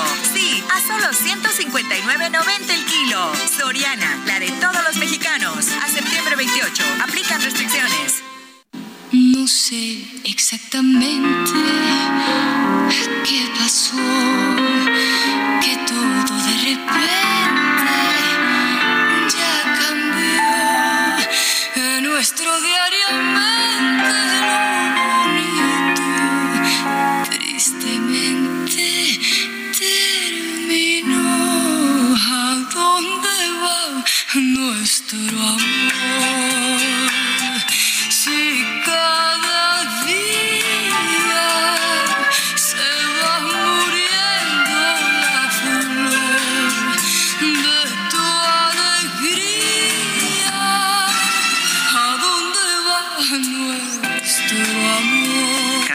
Guadalupe, continúa.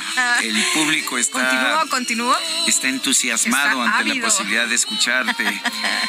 Estamos escuchando a Angélica María, esto se llama ¿Dónde va nuestro amor? ¿Te la sabes todita, verdad, Guadalupe? Ay, creo que sí. Bueno. Yo no sabía que era tan bohemia, Guadalupe Juárez. Sabía que era salsera, pero no bohemia. O sea que De, de todo un poco, de va todo uno un poco. aprendiendo. Oye, parece que, que cometimos algún error, tenemos que manifestarlo públicamente. Dice una persona que no nos dice cómo se llama, Sergio Lupita, a Lucerito le decían la novia de América, a Angélica María era la novia de México. No nos confundan. Saludos. Ah, pues, ah, pues a lo mejor usted seguro, usted sabe más que nosotros. de eso estoy absolutamente seguro. nosotros no somos como el presidente, ¿eh? nosotros sí reconocemos ah, cuando nos equivocamos. Y sí es cierto, ahora que, que, lo dice esta persona del público, coincido que, que está en lo correcto. Angélica María es la novia de México. Ay, la novia de la juventud también. Bueno, la novia de la juventud. Sí, sí. Oye, nos dice eh, Noé Martínez, si la fiscalía se está desistiendo de órdenes de aprehensión, el presidente no lo ignora. El mismo Obrador lo dijo, el presidente lo sabe todo. No hay corrupción, no son iguales y hay quienes les creen. Bueno, y dice otra persona, buenos días, se llama Pablo, buenos días, dúo dinámico. He de decirte que aún no sé cuál es el tipo de música que le gusta a mi maestro de música, don Sergio. Saludos, Pablo. La verdad soy bastante ecléctico, pero la música que yo escucho, por ejemplo, en casa o cuando estoy trabajando, es usualmente música clásica o música New Age, sobre todo cuando estoy trabajando. Eh, después eh, escucho mucho jazz también, eh, particularmente en las tardes. La salsa me gusta, pero para bailar. No pongo nunca salsa para escuchar. Y en realidad para escuchar música creo que lo que más escucho es clásica y música new age. También le gusta el Bad Bunny y Rosalía y de todo un poco, de todo un poco. Puedo escuchar un poco de todo y me gusta saber de todo. Trato de saber, por ejemplo, cuáles son las canciones que están pegando, este, y cuáles son las, las canciones que están pegando y por qué. Pero debo reconocer que no sabía quién era Grupo Firme y este, ya me dijeron, ya supéralo, este, lo voy a tratar de superar. ¿Cómo va esa de, de qué es? Ya, ya supérame, ya, supérame. Ya supérame porque yo ya te olvidé. Mire Pablo, esto no me gusta, pero pues a lo mejor lo supero algún día, dice la jefa de gobierno que ya, que ya hay que superarlo. Ahora, el éxito que tuvieron es impresionante, ¿verdad? Este bueno, tienen mucho éxito. Pues es Te pueden o no te pueden gustar las canciones, Estoy de acuerdo. pero es muy popular. Parte de nuestro trabajo es compartir música, aunque pues no nos guste esa música en lo personal ni a Guadalupe Juárez ni a mí. Entonces, esto de Grupo Firme no me gusta, pero reconozco que no cualquiera llena el uh, Zócalo con 240 mil personas. Yo me imagino que si les mando poner a Claude Debussy o a este Eric Satie, pues no llenaría ni con cinco personas el Zócalo. A lo mejor te llevas una sorpresa. A lo mejor. Bueno, ¿qué, ¿qué, más tenemos? Vámonos con el Químico Guerra, ¿te parece bien? Sí, pero antes son las 8 con 39. En Soriana vive tu pasión con todo. Aprovecha que la rachera de res, su carne de 600 gramos, está a 174 pesos. Y pollo rostizado lleva 2 por 198 pesos. Sí, 2 por solo 198 pesos. Soriana, la de todos los mexicanos. Solo septiembre 27. Aplican restricciones. El Químico Guerra. Con Sergio Sarmiento y Lupita Juárez. Químico Guerra, ¿qué nos tienes esta mañana? Bueno, pues ya estamos en martes, la semana iniciada y siempre se antoja un cafecito por la mañana, ¿no? Claro, claro. Bueno, pues hay toda esta discusión acerca de qué tan bueno, qué tan malo es, etcétera. Fíjense que acaba de publicarse un estudio verdaderamente importante, muy reciente, del día de ayer lunes. Fíjense que tomar café asociado, o sea, está asociado con longevidad incrementada tomar café está asociado con... ¿En serio? Vive uno más tiempo. Uy, pues a partir de hoy empiezo a tomar cafecito. Porque la verdad es que no toma nada, ¿eh? yo sí me tomo mi cafecito todos los días. Yo sé, yo sé. Por, eso, se ve tan rozagante este muchacho. Míralo nada más. Bueno, yo tampoco tomo mucho café de ¿no? Pero bueno, investigadores del Instituto de Cardiología de Melbourne, en Australia, encabezados por el doctor Peter Kessler, publican en la revista europea de cardiología preventiva, el European Journal of Preventive Cardiology, una revista literana, un trabajo que sugiere que tomar dos o tres tazas de café al día está asociado con una vida más larga y un menor riesgo de enfermedad cardiovascular. Es contrario a lo que mucha gente piensa, ¿no? Escribe el doctor Kessler, lo estoy citando Los resultados sugieren que una ingesta moderada de café de grano o, café instantáneo o cafeinado debería ser considerado como parte de un estilo de vida saludable. El estudio incluyó a 449.563 participantes. Imagínense el tamaño de la muestra. 450.000 prácticamente, libres de arritmias o cualquier tipo de enfermedad cardiovascular. La edad media de la muestra fue de 58 años y el 55.3% fueron mujeres. Los participantes debieron contestar un cuestionario en donde se les preguntaba cuántas tazas de café tomaban al día y si usualmente serían café instantáneo o de grano, como el expreso, el cappuccino, o café de filtro, o el descafeinado inclusive. Después se les agrupó en seis categorías de diferentes, consistentes en no tomar café, menos de una al día, es decir, no, no diario tomaban café, menos de una al día, una al día, de dos a tres, de cuatro a cinco y más de cinco por día. Esas seis categorías.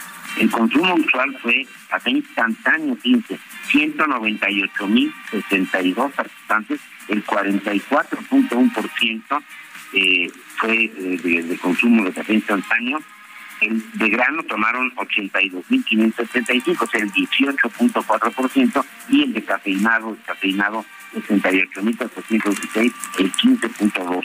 Hubo 100.510, que es el 22.4% de la muestra, que no eran tomadores de café y sirvieron como grupo de control. Los tomadores de café fueron comparados con no tomadores en cuanto a la incidencia de arritmias, enfermedad cardiovascular y muerte, después de ajustar conforme a edad, género, a eh, grupo étnico, eh, que si tenían eh, obesidad, presión alta, diabetes, apnea del sueño, y fumaban, y cuál era su consumo de té o de alcohol y el resultado fue obtenido de los eh, resultados médicos y de los certificados de defunción. Y esto es el estudio más grande que se ha hecho a nivel mundial sobre esta cuestión del tomar café. Y como vemos, pues el resultado apunta, en Lupita, a que una eh, ingesta moderada de café, dos a tres tazas al día, pues prolonga la vida y reduce el riesgo de enfermedad cardiovascular. ¿Cómo ven? Bueno, pues me parece bien. Lo importante es saber que hay sustancias naturales que, pues, que nos pueden ayudar, ¿no? A sentirnos un poquito mejor. Exactamente, porque sí eh, da una sensación de bienestar, por eso se toma, ¿no? Al final de cuentas. Y, pero había esta cuestión de que se afectaba la cuestión cardíaca, etcétera. Pues parece ser que una ingesta moderada, dos a tres tazas de café, son buenas para la salud. Muy bien, Químico Guerra, muchísimas gracias. Al contrario, muy buenos días. Buenos días. Bueno, pues hay que tomar cafecito entonces. Y en México hay muy buen café. En México hay muy buen, café. Oye, pues en cualquier momento el presidente de Rusia, Vladimir Putin, eh, se ha mencionado que podría ordenar el cierre de las fronteras luego de la salida de pues eh, cientos de hombres tras la decisión de llamar a reservistas. Ha habido ataques a funcionarios y también pues el día de ayer este tiroteo en una escuela de Rusia. Vamos a platicar con Stephanie Enaro. Ella es experta en temas de geopolítica y columnista de El Economista. Stephanie, qué gusto saludarte esta mañana. Buenos días. Hola, ¿qué tal? Sergio Lupita, muy buenos días. Aquí estoy ya escuchándolos con mi café. Me parece muy bien. Oye, Stephanie, ¿cómo ves esta situación que se ha venido pues presentando allá en Rusia? Ayer veíamos esta pues este ataque tan terrible de, en eh, una escuela donde mueren 24 eh, hay 24 lesionados, em, pues al menos 15 personas muertas, 11 niños, pero no es lo único. Estaba viendo también este ataque a funcionarios porque pues uno de los jóvenes eh, que, perpetró el ataque resulta que uno de sus mejores amigos fue llamado en esto que pues eh, está haciendo Rusia, ¿no? De, de, eh, hablarle a los reservistas. ¿Y cómo ves la situación? En cualquier momento, dicen, Putin podría ordenar el cierre de las fronteras. Así es. Lo primero que hay que remarcar es que estamos viviendo tiempos muy violentos y esto ya se empieza a ver en Rusia de lo micro a lo macro. El tiroteo que ocurrió ayer en esta escuela que se dio en la región central de Udmurtia, en la ciudad de Izbek, es simbólico porque antes del 2021 este tipo de tiroteos eran muy raros en Rusia. Ahora cada vez son más comunes y tenemos dos matanzas emblemáticas que sucedieron en el 2021, como la de Kazam y Perm. Y esta en particular, la de Ishbek, eh, nos muestra cómo está cambiando la sociedad, porque el joven de 30 años que asesinó a los demás tenía tendencias eh, neonazis, eh, tenía escritos símbolos en el momento en que pues entra a la escuela a concluir ese ataque y nos habla de la emergencia de este tipo de grupos en Rusia que de alguna manera siempre se han ligado con la extrema derecha que también han participado en la guerra pero hasta el momento el mayor grupo neonazi de Rusia, que es el Rushik, el de la Rusia imperial, no ha declarado nada eh, con respecto a Artem Kazantek y no sabemos si pertenecía a ellos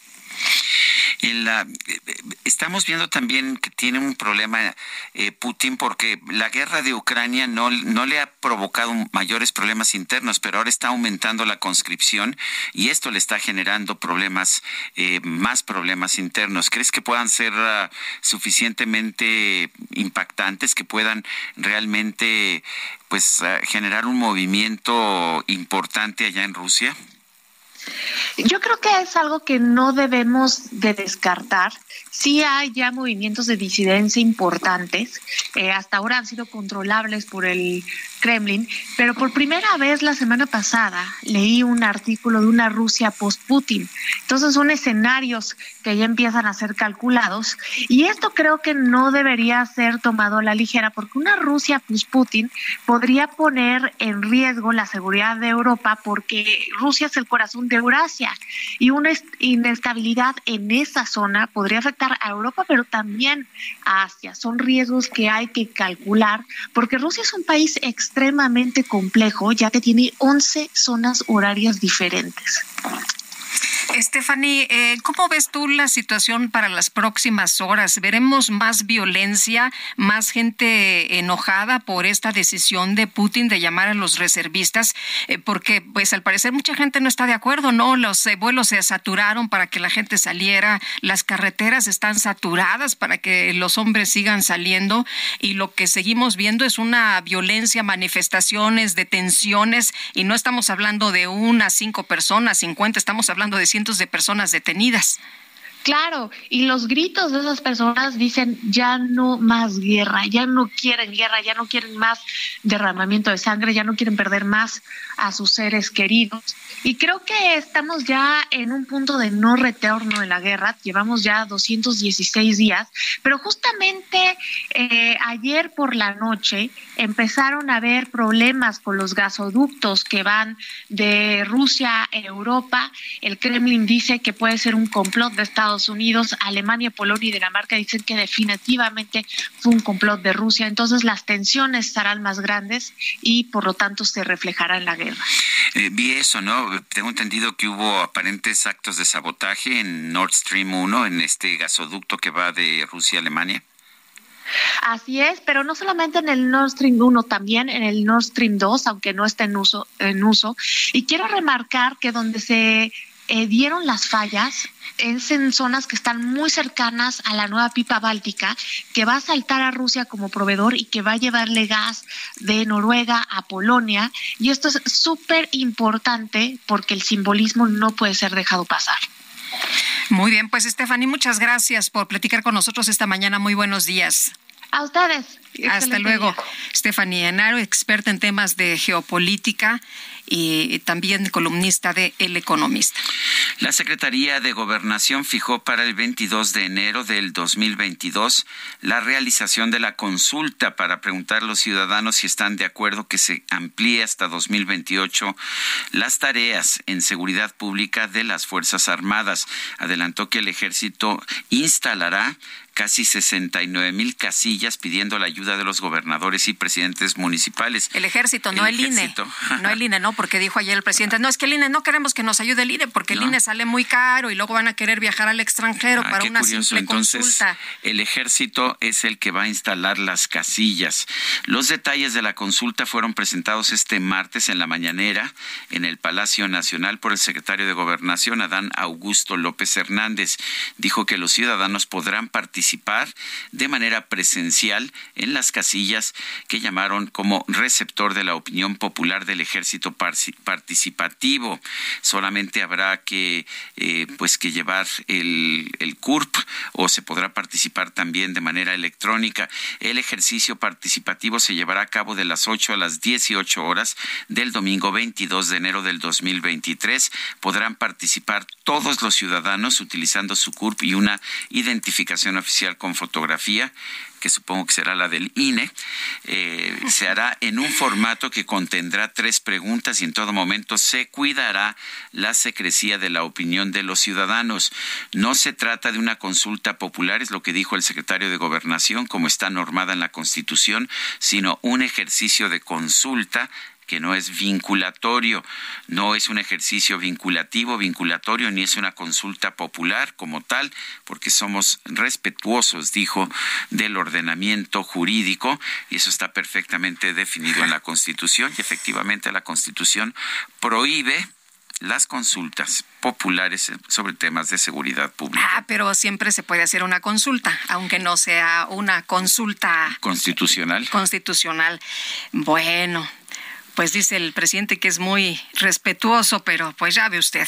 Eh, eh, interesante además que designa al ejército para llevar a cabo la consulta, no, es a Morena. no. Bueno, al INE no lo quiere, ni, no quiere hacer nada, de hecho él quiere desaparecer el INE. Me pregunto si eso significa que en el futuro las elecciones las llevará a cabo el ejército. Pues es lo que preocupa, ¿no? Imagínate nada más que, ah, no, entonces quiero consultar tal cosa, pues le digo al ejército y hago mi propia consulta y no me importa si no participan las instituciones que están específicamente diseñadas para eso. Pero bueno, vamos con Daniel Magaña desde San Fernando e Insurgentes. ¿Qué pasa, Daniel? Cuéntanos, muy buenos días.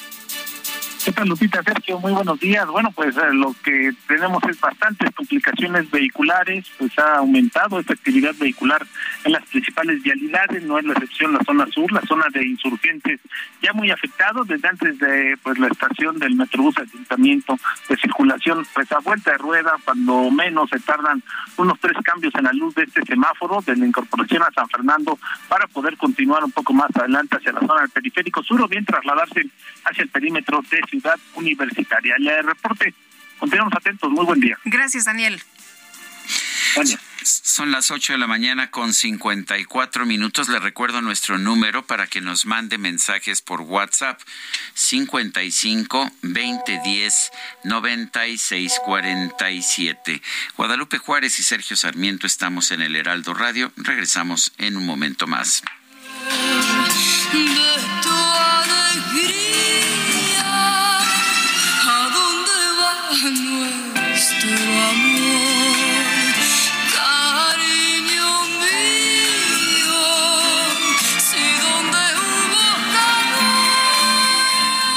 Superan.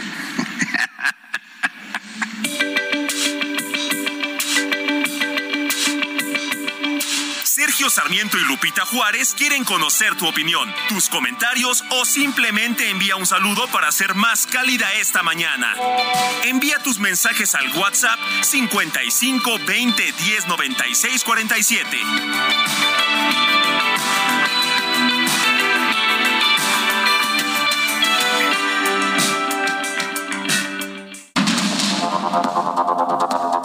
Continuamos con Sergio Sarmiento y Lupita Juárez por el Heraldo Radio.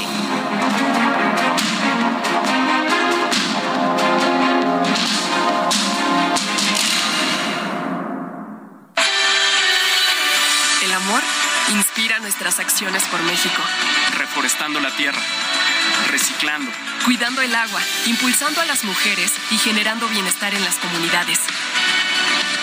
Juntos somos Coca-Cola y contigo el amor multiplica.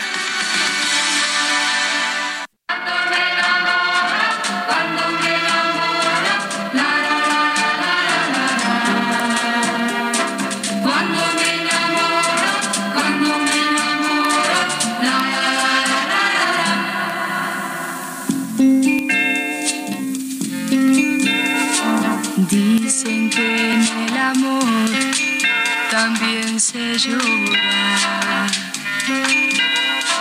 y que no me han visto jamás llorando. Dicen que estando lejos también se añora saben que,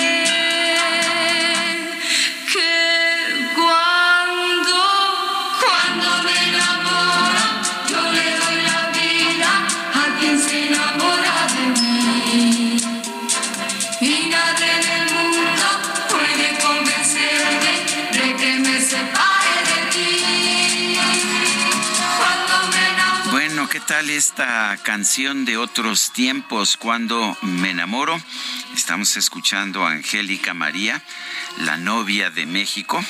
Y la estamos escuchando precisamente esta mañana. Mucha gente de nuestro público que ha reaccionado, que nos dice cosas al respecto. Dice la maestra Claudia Álvarez, gracias por las canciones de la novia de México. Y ahí está Angélica María, cuando me enamoro. Corazón. Bueno, hay información importante en estos momentos. Le decíamos a usted que los eh, militares que han sido denunciados por eh, estar en, el caso, por eh, tener alguna implicación en el caso Ayotzinapa, tendrían hoy sus abogados una conferencia de prensa. Los abogados son Alejandro Robledo y César Omar González. Y la conferencia acaba de ser afuera del campo militar, eh, eh, junto a la puerta 8, es la información que tenemos. Pero lo importante es que eh, piensan denunciar penalmente al subsecretario Alejandro Encinas por fabricación de expedientes. Esa es la información que se tiene en estos momentos, información importante. Están pensando, reitero, denunciar de manera penal al subsecretario Alejandro Encinas, los militares señalados en el caso Ayotzinapa por fabricación de expedientes. Bueno, y se había dicho que la conferencia de prensa iba a ser adentro del campo militar número uno, finalmente fue afuera, eh, afuera de la puerta 8. Eh, aparentemente la Secretaría de la Defensa está buscando señalar de esta manera una distancia frente a esta decisión de los abogados del general, eh, del general Rodríguez Pérez, pero pues la, el anuncio allá está. Denunciarán penalmente al subsecretario Alejandro Encinas por fabricación de expedientes. Pues está inquietante, es importante. Tenemos mensajes de nuestro público, Guadalupe. Sí, nos dice una persona el auditorio, ¿qué pasa en Santa Fe? Que el gobierno se está quedando con propiedades privadas. El polígono, eh, dice el gobierno, que pertenece, no afecta a donde vives. Un fuerte abrazo. Pues no, fíjese que no, pero pues todo el mundo está poniendo sus, ba- sus barbas a remojar.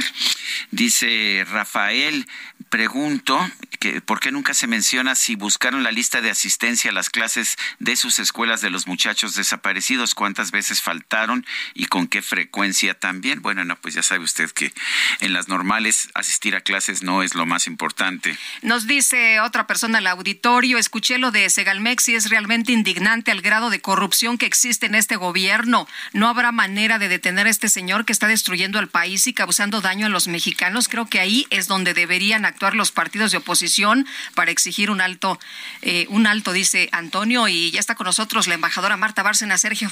Vamos con, con un tema que me parece importante. Este domingo se llevaron a cabo elecciones legislativas en Italia. La coalición Fratelli d'Italia de la legisladora Giorgia Meloni obtuvo más del 43% de los votos. Más bien, su partido, eh, Fratelli d'Italia, junto con otros dos partidos políticos. Pero aquí el tema es que simple y sencillamente va a poder formar gobierno y tendrá mayoría absoluta en el Parlamento italiano.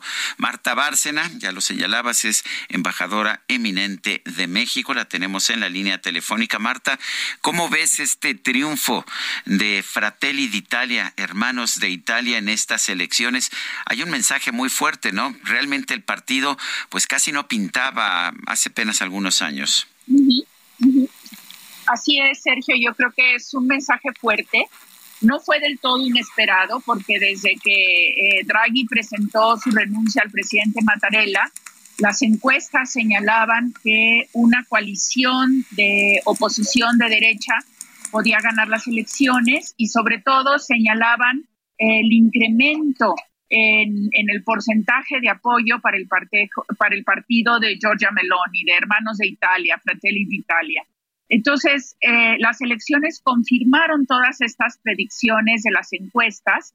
Su partido fue el partido más votado, con el 26% de los votos. El segundo partido más votado fue el Partido Democrático de Enrique Leta, con cerca de un 19% de los votos, pero Leta no pudo formar una coalición de centro izquierda y eso fue lo que rompió el gobierno de Draghi y luego lo que rompió, lo que impidió que un gobierno de centro izquierda estuviera al frente de Italia. Ahora, ¿cuál es lo preocupante? Que este partido de Fratelli d'Italia es, es un partido que tiene sus raíces en, en eh, partidos neofascistas. Y esto es lo que preocupa a muchos observadores de la escena italiana. Y es un partido también eh, muy antiinmigrante, es un partido también muy escéptico de la Unión Europea, Sergio. Eh, embajadora, ¿esto qué, qué, puede cambiar en la, eh, como conocemos a Europa en estos momentos? ¿Puede traer algunos cambios, algunas modificaciones? Se hablaba de la cercanía que podría haber con, con Rusia, con Vladimir Putin, y entonces pues tener una cara distinta en Europa. Mira, Lupita, es una muy buena pregunta. La verdad es que Giorgia Meloni siempre ha estado apoyando a Ucrania desde la invasión rusa. Pero uno de sus socios en esta coalición, que es Silvio Berlusconi, que es justamente eh, el que encabeza el partido Forza Italia y que ya fue primer ministro de Italia en otras ocasiones, es muy cercano a Putin y sí ha defendido la invasión rusa a Ucrania. Esto va a ser uno de los temas más delicados a resolver eh, para Giorgia Meloni como primera ministra de Italia y va a depender en buena medida a quién nombre como ministro de Asuntos Exteriores, porque obviamente los dos partidos de la coalición, el de la Liga encabezado por Matteo Salvini y el de Forza Italia encabezado por Berlusconi, le van a pedir varias carteras y, vamos a ver cuál es la negociación. Lo que sí es que Meloni se identifica con, con el líder de Hungría, sobre todo, que muchos califican como una democracia iliberal o no liberal. Y esto eh, sí vamos a ver una recomposición de, fuerzas o de negociaciones al interior de la Unión Europea, porque eh, eh, si bien Hungría es un país más pequeño, Bolonia también, Italia sí es un país muy fuerte, es la tercera economía de la Unión Europea. Y entonces yo creo que lo que vamos a ver es una, es una recomposición, una discusión muy grande en todo lo que estamos viendo ahorita de las políticas energéticas de la Unión Europea para desvincularse de la dependencia rusa. En materia de políticas de migración, que va a ser una de las grandes discusiones al interior de la Unión Europea con una Italia mucho más dura, en políticas económicas, porque Italia siempre ha estado peleando porque se aumente el límite del déficit presupuestal para poder salir de la crisis. Entonces, sí vamos a ver, eh, Lupita, y por eso tu pregunta es muy buena, una recomposición al interior de las discusiones y de las medidas que adopte la Unión Europea. Cuando vemos el resultado, vemos un mandato muy sólido en un país que usualmente no otorga mayorías absolutas a, a ninguna alianza. ¿Cómo ves eso? ¿Qué tan, ¿Qué tan firme está el respaldo popular para Giorgia Meloni? Mira, para, para la coalición se ve firme. Vamos a ver qué tanto se sostiene la coalición, porque hay que, hay que ver que los, los líderes de los otros dos partidos pues son, como dirían los italianos, divas, tanto Matteo Salvini como Silvio Berlusconi. Vamos a ver si Meloni logra controlar a sus aliados de la coalición para mantenerse fuerte. Acuérdate que la caída del gobierno de Draghi fue justamente porque un partido de su coalición, el movimiento Cinco Estrellas, Cinco Estelle, lo traicionó al final y por eso cayó y Cinco Estelle ahora en estas elecciones cayó a unos porcentajes bajísimos. Entonces, el gran reto para mantener esa, ese mandato mayoritario es, la que pueda sostener esa coalición de centro derecha unida Georgia Meloni y eso no se ve tan fácil en el mediano plazo. Bueno, pues Marta Bárcena, embajadora eminente de México, gracias por tomar nuestra llamada. Muchas gracias, Sergio Lupita. Buenos días y buenos días al auditorio del Heraldo Radio.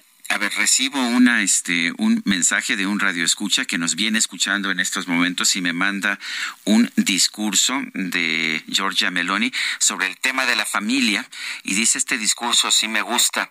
Creo que una parte, una parte de los problemas que ha tenido, eh, han tenido los gobiernos de la Unión Europea es precisamente apartarse de la familia, pero en fin, habrá que ver y habrá que ver qué políticas aplica, eh, porque el tema de la familia es un pero hay muchos otros temas. Y ahora la política económica va a ser crucial. Son las nueve de la mañana con doce minutos. Vamos a un resumen de la información más importante. En Soriana encuentras la mayor calidad. Aprovecha que el pollo entero fresco está a 37.90 el kilo y la milanesa de res pulpa blanca a 159.90 el kilo. Sí, a solo 159.90 el kilo. Soriana, la de todos los mexicanos. A septiembre 28. Aplican restricciones. Son las nueve con doce esta mañana. Rui López Ridaura, director general del Centro Nacional de Programas Preventivos y Control de Enfermedades, anunció que el próximo 3 de octubre va a comenzar la campaña de vacunación contra la influenza. Iniciaremos el 3 de octubre, termina el 31 de marzo. Recordar que es una campaña que va dirigida a los grupos de mayor riesgo, de mayor riesgo para complicaciones por influenza, principalmente son adultos de 60 años y más, niñas y niños de 6 a 59 meses, menos de 5 años, personal de salud, mujeres embarazadas y grupos de riesgo que especialmente son eh, adultos o niñas y niños que tienen problemas de inmunosupresión o, o algún tipo de compromiso o comorbilidad como diabetes, hipertensión, que también son candidatos a recibir. Por su parte, el presidente Andrés Manuel López Obrador reiteró su compromiso de establecer un sistema de salud digno, gratuito y universal. Nos hemos eh, comprometido a que vamos a dejar un sistema de salud pública de primera con buenos hospitales, con médicos generales, con médicos especialistas, con medicinas y eh, universal, gratuito, garantizar el derecho a la salud, que está en la Constitución pero que es letra muerta. Pues qué bueno, porque ahorita no hay ni medicamentos.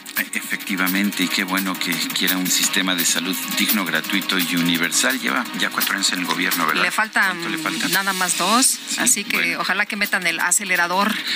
Bueno, en este espacio el coordinador del PAN en el Senado, Julen Rementería, denunció que el gobierno federal no ha sido capaz de atender los problemas de salud de la población crean el INSABI no logran absolutamente nada porque solamente fracasar ahora lo refieren al Bienestar y la verdad es que tampoco vemos cómo lo van a resolver porque con las mismas unidades médicas, casi con el mismo personal, con poquísimo presupuesto, pues no se puede enfrentar con éxito las demandas en salud que tiene la población de México, que son enormes.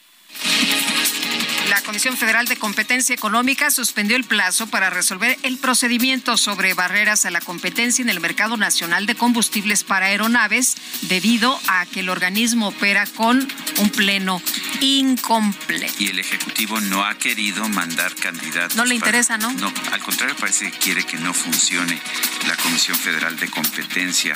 Problema realmente muy serio. La jefa de gobierno de la Ciudad de México, Claudia Sheinbaum, anunció que el próximo 16 de octubre va a comenzar el tour de la Copa Mundial de Fútbol en México con distintos eventos en la alcaldía de Iztapalapa. Va recorriendo todo el mundo. En particular en América Latina, normalmente la Copa FIFA, que es la que se entrega al primer lugar eh, que se obtiene en la Copa Mundial, eh, visita, en el caso de América Latina, Brasil. Por primera vez, su primera visita va a ser México y va a ser la Ciudad de México. Los gobiernos de Venezuela y Colombia reabrieron este lunes sus fronteras terrestres para el transporte de mercancías. El presidente Gustavo Petro aseguró que esta medida va a beneficiar a todos los ciudadanos. Los errores son placeres, igual que todo tu pasito, y solo mírame. Pues, ¿qué me cuentas? Bueno, la Universidad Estatal de San Diego en los Estados Unidos anunció que ya prepara un nuevo curso inspirado en el cantante puertorriqueño Benito Martínez Ocasio. No veo que reconozcas el nombre, Guadalupe. A ver si te digo Bad Bunny. Ah, bueno, sí, sí, sí. Lo reconoces. Cambia, varea y diferencia. Bueno, pues en este curso se va a abordar la aportación cultural en Latinoamérica de Bad Bunny. El curso será impartido por el doctor Nate Rodríguez, director asociado de la carrera de periodismo, quien ya ha impartido un curso similar, pero basado en Selena, Selena Quintanilla. Yo no me dejo llevar de nadie, yo solo me dejo llevar de tu sonrisa y de. Lo mejor de México está en Soriana. Aprovecha que la papa blanca está a 29.80 el kilo. Sí, a solo 29.80 el kilo. Y la manzana golden en bolsa a 21.80 el kilo. Sí, a solo 21.80 el kilo. Martes y miércoles del campo de Soriana. Solo 27 y 28 de septiembre. Aplican restricciones. La micro deportiva.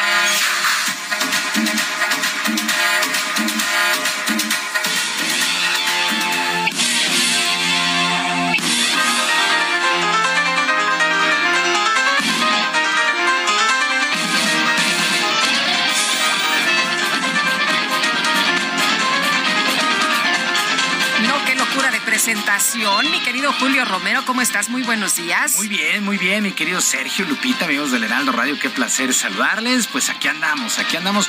Me quedé pensando de el Bad, el Bad Bunny. El Bad Bunny, ajá. Este cuate sí pega con tubo, ¿verdad? No, qué bárbaro. Qué éxito cuando, tiene. Cuando, cuando Lupita comentó, este, oye, qué éxito ha tenido, yo pensé que se refería a ti, pero me imagino que este. No, yo. También, también. Nada más vamos ahí en la ruta, no, no, nos, no nos salimos, ¿no? Bueno, vámonos, vámonos echando lámina informativa. El día, el día de hoy, eh, por lo pronto, llegó a su fin la semana 3 en el fútbol americano de la NFL, el clásico lunes por la noche. Bueno, y millones de mexicanos están muy contentos porque los vaqueros de Dallas lograron su segunda victoria, vencieron 23 a 16 a los gigantes de Nueva York, les quitaron el invito, así es que ambos equipos, récord de dos ganados y un perdido. El día de ayer, Cooper Rush, eh, pues que está sustituyendo a Dak Prescott, hay que recordarlo, está lesionado, de un dedo, 215 yardas, un pase de anotación, pero no lo interceptaron. A lo mejor no lanza muchas yardas eh, Cooper Rush, pero tampoco le interceptan y es muy, muy, muy seguro. Eh, por su parte, Daniel Jones, 196 yardas, no consiguió pase a las diagonales, pero sí sufrió una intercepción para el equipo de los gigantes. Pues prácticamente es un clásico de la conferencia, de la conferencia nacional y lo ganan los vaqueros de Dallas. Ayer estaban muy contentos en redes sociales los millones de seguidores que tiene este equipo de la estrella solitaria acá en nuestro país. Por cierto, por cierto, el famoso Pro Bowl que nació en 1951 será modificado ya que la NFL anunció que se llevarán a cabo varias exhibiciones como un juego del famoso Tochito, además de pruebas de habilidades por varios días con jugadores elegidos de ambas conferencias. El próximo encuentro será en 2023 en el Allegiant Stadium allá en Las Vegas el domingo 5 de febrero, así es que se quita el, eh, el juego como tal, el Pro Bowl, y lo estarán sustituyendo por eventos y por eh, pues eh, actividades que tengan que ver justamente con las habilidades de estos jugadores. En fin, bueno, y todo listo para que el día de hoy a las 9 de la noche la selección mexicana de fútbol enfrente a similar de Colombia en otro duelo amistoso más de preparación rumbo a la Copa del Mundo, el duelo en Santa Clara, California, repito, 21 horas, México contra Colombia. Estos últimos duelos antes de la Copa del Mundo serán más que importantes para el técnico Gerardo Martino, ya que debido a las lesiones deberá estudiar muy bien la lista final de jugadores que estarán en la Copa del Mundo de Qatar. Por lo pronto, el propio Tata Martino sabe que no dejará contentos a todos una vez que tome las decisiones pertinentes.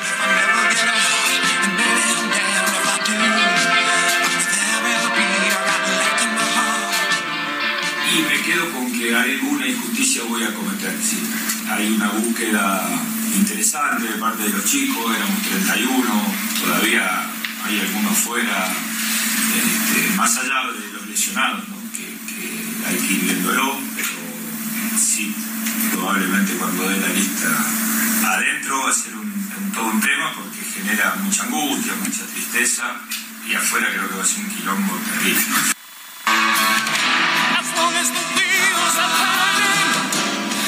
Y los rivales de México en el Mundial, Argentina se estará midiendo el día de hoy a Jamaica en Nueva Jersey.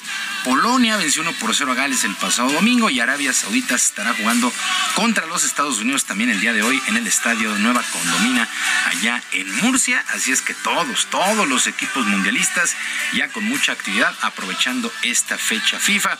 Bueno, y si los jugadores no pueden traer la Copa FIFA, pues la Copa viene a nuestro país. Los próximos 16 y 17 de octubre, justamente la alcaldía Iztapalapa recibirá uno de los premios más preciados del deporte. Claudia Sheinbaum, la jefa de gobierno aquí en la Ciudad de México, fue la encargada de hacer el anuncio, la Copa FIFA en nuestro país. Hay que ir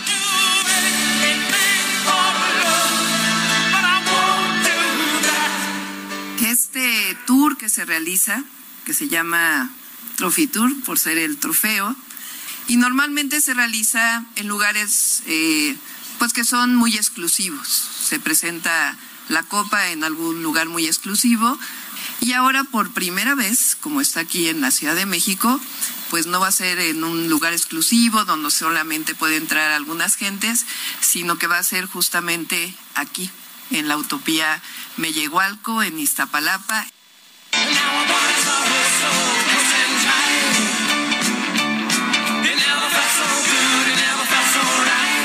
De un comunicado, la directiva de los Rayados del Monterrey anunció la salida de Duilio Davino como presidente deportivo al finalizar el presente torneo de apertura. Davino estuvo en su cargo siete años con un saldo de un título de liga, dos de CONCACAF, dos de Copa MX y dos títulos con el equipo femenil. En las próximas semanas se dará a conocer al sustituto. Bueno, mientras tanto, qué enojados están muchos, pero hay que recordarles que así es la historia y les digo por qué. Ayer los Yankees de Nueva York perdieron tres carreras por dos ante los Azulejos de Toronto, pero Aaron Judge, Aaron Judge, que tiene 60 comprones en la campaña y que está tras el récord de Roger Maris de 60 con los Yankees, pues ha recibido cualquier cantidad de bases por bolas. Ayer se fue de 3-1, una carrera anotada y le regalaron dos bases por bolas. Le alejan la pelota a Aaron Judge. Pues claro, nadie quiere ser ahí el que pase a la historia con el jonrón 61. Bueno, en otros resultados, eh, los Orioles de Baltimore vencieron 14-8 a las Rojas de Boston, que están eliminados. Los Bravos de Atlanta, ocho carreras por cero sobre los Nacionales de Washington. En este duelo, el mexicano Joey Meneses batió de 3-1 con los nacionales y los Piratas de Pittsburgh vencieron ocho carreras por tres a los Rojos de Cincinnati. Ayer solamente dos, eh, cuatro juegos, cuatro juegos hubo en total ya en la recta final de la campaña en el béisbol de las Grandes Ligas. Paciencia, paciencia. Los, eh, Aaron Judge conectará el 61. Bueno, el día de hoy escuchamos a Meatloaf en la micro deportiva estaría cumpliendo 75 años. Sergio Lupita, amigos del auditorio, los deportes el día de hoy. Muchas gracias, mi querido Julio. Muy buenos días. Buenos días.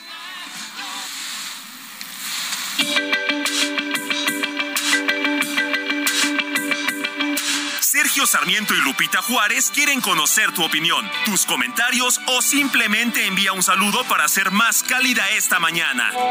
Envía tus mensajes al WhatsApp 55 20 10 96 47.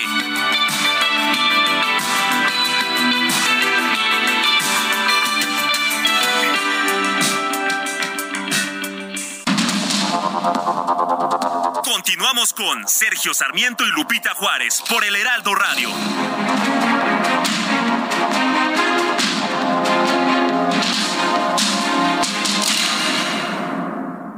Piel seca, sensible o deshidratada, Sofarma pH 5 Aquintense Crema y Serum Facial es el match perfecto para tu piel. Con su doble acción ayuda a intensificar la hidratación cutánea, maximiza la luminosidad y mejora la elasticidad desde las primeras aplicaciones. Dos es mejor que uno. Por lo que su uso constante disminuye y prevé los signos del envejecimiento, al mismo tiempo que fortalece la barrera natural de la piel. Ahorra tiempo y utiliza dos productos en uno, maximizando los beneficios de sus activos naturales como niacinamida, ácido hialurónico, probióticos y depantenol. Aqua Intense Sofarma pH 5, ideal para el cuidado de tu piel. Gastrolab, historia, recetas, materia prima y un sinfín de cosas que a todos nos interesan.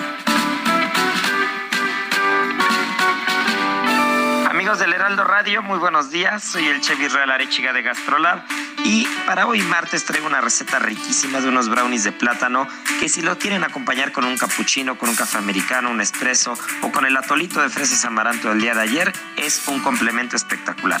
¿Qué es lo que requerimos? 250 gramos de plátano tabasco maduro, 3 huevos, 50 gramos de mantequilla, no margarina, un poquito de esencia de vainilla o la vaina de vainilla de papantla que siempre nos encanta usar, 60 gramos de azúcar azúcar blanca, media cucharadita de polvo para hornear, 50 gramos de cocoa, 50 gramos de harina, una pizca de sal y media taza de nueces. Aquí el tip es que si no quieren usar nueces pueden usar almendras y si es almendra con piel la pueden poner con agua tibia o caliente, no hervir, únicamente remojar y después de unos 5 o 10 minutos van a ver que se empieza a levantar la piel.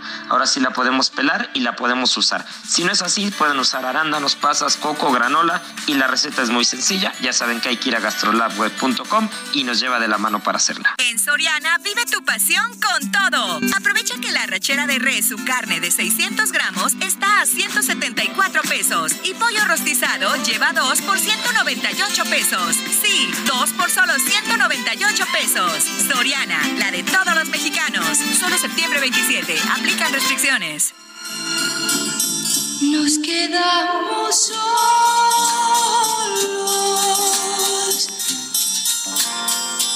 como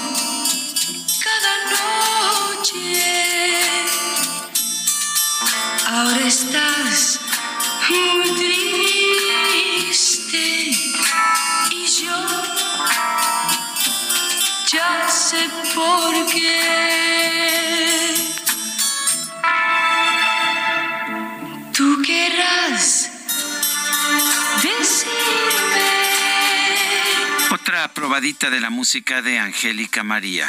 Yo que no vivo sin ti. Ándale.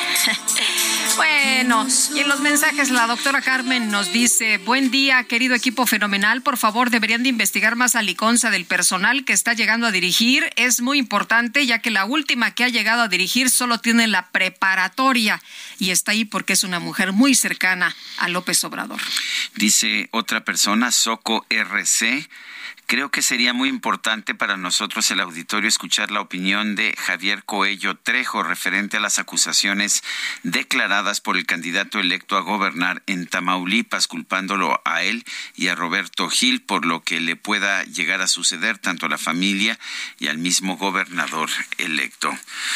Bueno, le hemos presentado de hecho aquí los distintos puntos de vista, tanto del gobernador electo Américo Villarreal como del actual gobernador de Tamaulipas, el gobernador saliente.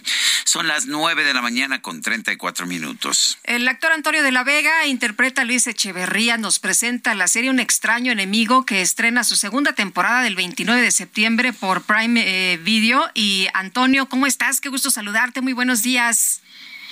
Hola, ¿qué tal? Todo muy bien, muchísimas gracias por, por este espacio que me abren. Muy contento de poder aquí estar platicando Oye, con ustedes. pues de, adelántanos de la segunda temporada.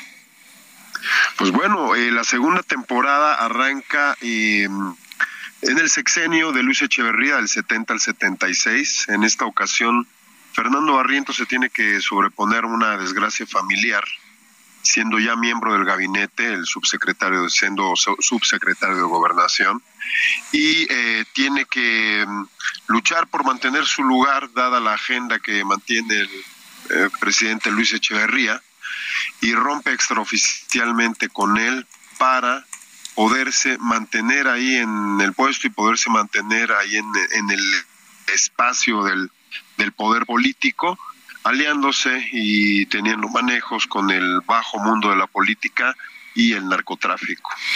¿Cuáles son los retos para un actor eh, como tú, Antonio, para interpretar a un personaje pues que todavía está presente en la mente de millones de mexicanos? Un personaje como Luis Echeverría.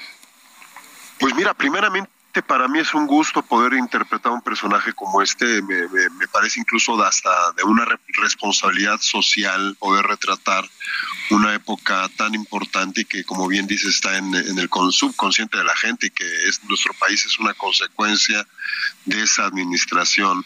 Eh, pues la preparación tiene que ver mucho con la observación de, de los pocos videos que logramos encontrar. No había muchos videos del señor expresidente y eh, pues mucha investigación, mucha investigación de la época, leyendo pues gran cantidad de libros, acercándome mucho a, mi director y creador em, Gabriel Ripstein y platicando mucho con, con gente incluso que haya vivido esta época pues para poder muy bien. Sobre todo el contexto, porque hay que contextualizar muy bien todo lo que sucedía. Pues Antonio, muchas gracias por invitarnos a ver esta segunda temporada y mucho éxito. Muy buenos días. Pues sí, muchísimas gracias. A partir del 29 la pueden ya ver en Prime Video. Será un gusto que la puedan ver. Gracias. Las autoridades danesas y alemanas señalan que el gasoducto Nord Stream 1, que transporta gas natural desde Rusia para la Unión Europea, tiene dos fugas que están liberando combustible en el mar Báltico. Al parecer, eso es lo que dicen, hay indicios de sabotaje. Bose Lindvall, periodista, se encuentra en la línea telefónica. Bose, gracias por tomar nuestra llamada. Cuéntanos eh, qué tan seria es la situación. Bueno, es serio en, una manera de que si es sabotaje, claro que es alguien que quiere eh, destabilizar la situación que, ya es muy tensa aquí en esta área, ¿no? con, la guerra eh, contra Ucrania y, eh, los, las sanciones contra Rusia y la falta de energía. De esta manera es grave sale mucho gas en el mar también, eh, aunque los, los em, gasoductos ya no están en operación por las sanciones contra Rusia y que los, eh, los rusos para castigar a Europa ha cortado eh, el gas, pero hay una presión todavía en los en estos gasoductos y esta por días y días va a salir el gas que ya está acumulado en los gasoductos, ¿no? Eh, José, qué gusto saludarte esta mañana. Eh, tengo entendido que la autoridad marítima sueca ha alertado esta madrugada de estas dos fugas, que toda Europa está en alerta y que, bueno, pues están tomando algunas medidas. ¿Qué pasa en Suecia? ¿Qué pasa eh, en estos momentos? ¿Y qué les han dicho? Eh, ¿Hay alguna comunicación para la gente, para la población en general? No les escucho. ¿Sí? no les escucho muy bien. ¿No nos escuchas? A ver ahí. Vamos a ver. no escucho nada. Bueno, a ver, vamos ah. a tratar de recuperar. A ver, ahí me escuchas. Aquí. ahí. Ya, eh, ya, ya. Sí, vos te preguntaba si hay alguna alerta para la población en general o qué eh, eh, pues acciones han tomado las autoridades suecas en este momento.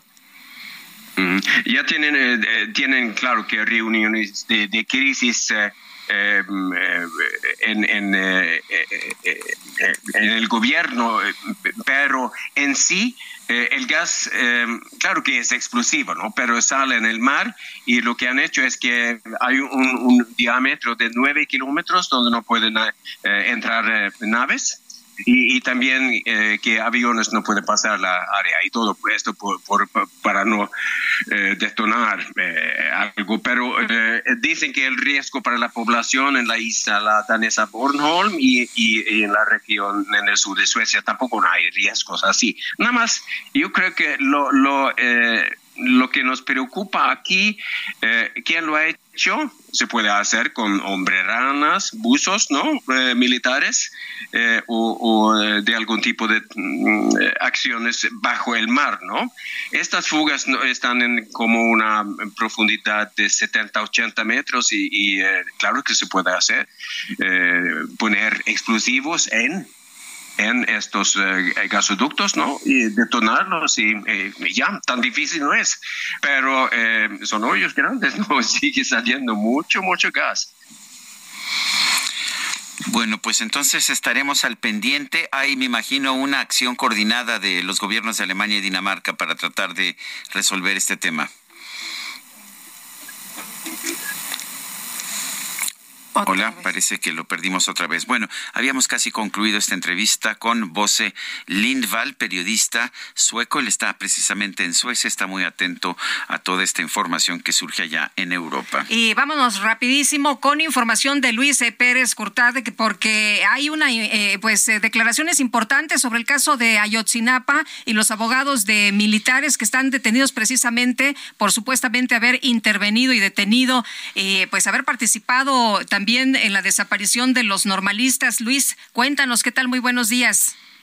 Muy buenos días. Muy buenos días, buenos días a la auditorio de la radio. Pues sí, Alejandro Robledo, carretero y César Román González Fernández, de los cuatro militares estados. ¿Qué desapariciones? Eh, perdón, Luis, no te estamos, no te estamos escuchando bien. Vamos a tratar de escucharlo bien. Es una información importante, algo ya le adelantamos. Eh, sobre el tema del grupo firme, fíjate, un amigo del, de la industria del espectáculo me dice, pues a lo mejor no te gustan, pero grupo firme en marzo agotó cinco foros sol de 60 mil personas cada uno, cinco sabemos que presentaciones y rompió todos los récords. ¿Y qué crees? Va a ser otros cinco en diciembre. Nadie ha hecho eso. Pues ya no depende de si nos gusta o no nos gusta, no, ¿verdad? A mucha gente le gusta en México y en los Estados Unidos no se diga. Y bueno, para muestra el botón que tuvimos con el número de gente que juntaron ahí en el, en el Zócalo, ¿no? Eh, Luis, recuperamos la comunicación. Adelante con tu reporte. Una, eh, una conferencia prensa de los abogados de los militares eh, acusados de las desapariciones que están detenidos en el campo número uno. Ofreció una conferencia prensa junto a la puerta número 8, afuera del campo número uno. En la banqueta detallaron que el general José Rodríguez Pérez está acusado solamente de delincuencia organizada, mientras que el capitán Martínez Crespo, el subteniente Fabián Pirita Ochoa y el sargento Sergio Mores Nivel que les imputan los delitos de delincuencia organizada y la aparición forzada, y que no están sujetos a proceso. Lo que dijeron los abogados el nombre es Alejandro Robledo Carretero y César Omar González Hernández, quienes adelantaron que presentarán una denuncia tanto penal como acusaciones ante la Comisión de Derechos Humanos como Comisión Interamericana de Derechos Humanos en contra del secretario de Argentina por, según ellos, fabricar eh, expedientes que acusen a estos cuatro militares en base a unas declaraciones de Juan N., un testigo, el cual está señalado como delincuente, y pues en base a estas declaraciones de este testigo protegido Juan, se realizaron las detenciones y las acusaciones en contra de los cuatro militares. Fue lo que detallaron en esta conferencia de prensa, que repito, fue hace unos instantes en la puerta número 8 de Campo aquí en la cual Estado. Muy bien, pues muchas gracias por este reporte, Luis. Muy buenos días. Buenos días. Son las 9 de la mañana con 43 minutos. Y bueno, la NASA la NASA, fíjate, Guadalupe, mandó una nave espacial para impactar a un asteroide Dimorphos y desviar su trayectoria en el espacio. Yo pensé que era una peli, ¿eh? ¿eh? pues la verdad es que es impresionante porque, bueno, este, este lanzamiento, este satélite, se lanzó a una distancia enorme, ya todos los datos nos los van a decir ahora, y pues pegó exactamente en el, uh, en el asteroide. Muy, muy impresionante, muy espectacular. ¿Y quién mejor para hablar sobre este tema que nuestra corresponsal de los cielos, mi favorita, ¿eh? La doctora Julieta Fierro, astrónoma e investigadora del Instituto de Astronomía, lo declaro abiertamente, ¿eh? mi favorita. Julieta, ¿cómo estás? Muy buenos, muy buenos días y cuéntanos de este disparo con precisión impresionante. ¿A cuántos miles de kilómetros de distancia? Sí, bueno, está, ya no me acuerdo exactamente, está lejísimo. a, a 11 millones de kilómetros. Ah, bueno, es que yo yo cuando disparo a 11 millones de kilómetros usualmente no, no, no quedo ni cerca. Bueno, aquí quedaron casi, casi latinaron, quedaron a 15 metros de distancia, lo cual es una maravilla. Porque es un objeto bien chiquito, mide 170 metros. Así es que atinarle a, esa distancia fue realmente un acierto extraordinario. Ahora lo que nos dicen es que, vamos a, tener que esperar unos días para saber si se logró el objetivo de desviar este, pues este asteroide y que esto en el futuro sería la manera de defendernos de lo que pueda atentar contra la Tierra. Sí, este asteroide gira en torno de otro asteroide y tiene una órbita de, de algunas horas. Si lo pudimos desviar, lo vamos a acercar al otro asteroide y va a tener una velocidad distinta. Y se puede medir la velocidad de los astros con gran precisión usando el efecto Doppler de la luz. Así como cuando tú escuchas un camión en la carretera, sabes más o menos si se acerca o se aleja de ti y a qué velocidad. Lo mismo pasa con la luz. Así es que observatorios en tierra van a medir la velocidad de este asteroide y de esta manera van a ver si cambió la velocidad, es decir, cambió de órbita. Bueno, pero, aquí lo interesante es eso, porque eh, dices que, eh, que se distanció 17 metros, pero eso es 17 metros del, del, del mero centro, pero en realidad sí le pegó. sí. Sí le pegó. Sí, es un blanco en realidad impresionante. Es un blanco increíble, porque es bien chiquito, 170 metros es del tamaño de un edificio muy, muy alto. Sí, sí, sí, fue una hazaña extraordinaria. Y además hay un satélite italiano pequeñito, del tamaño de una caja de zapatos, que va a poder tomar una foto del, del, asteroide y ver si se ver el cráter que debe haber producido.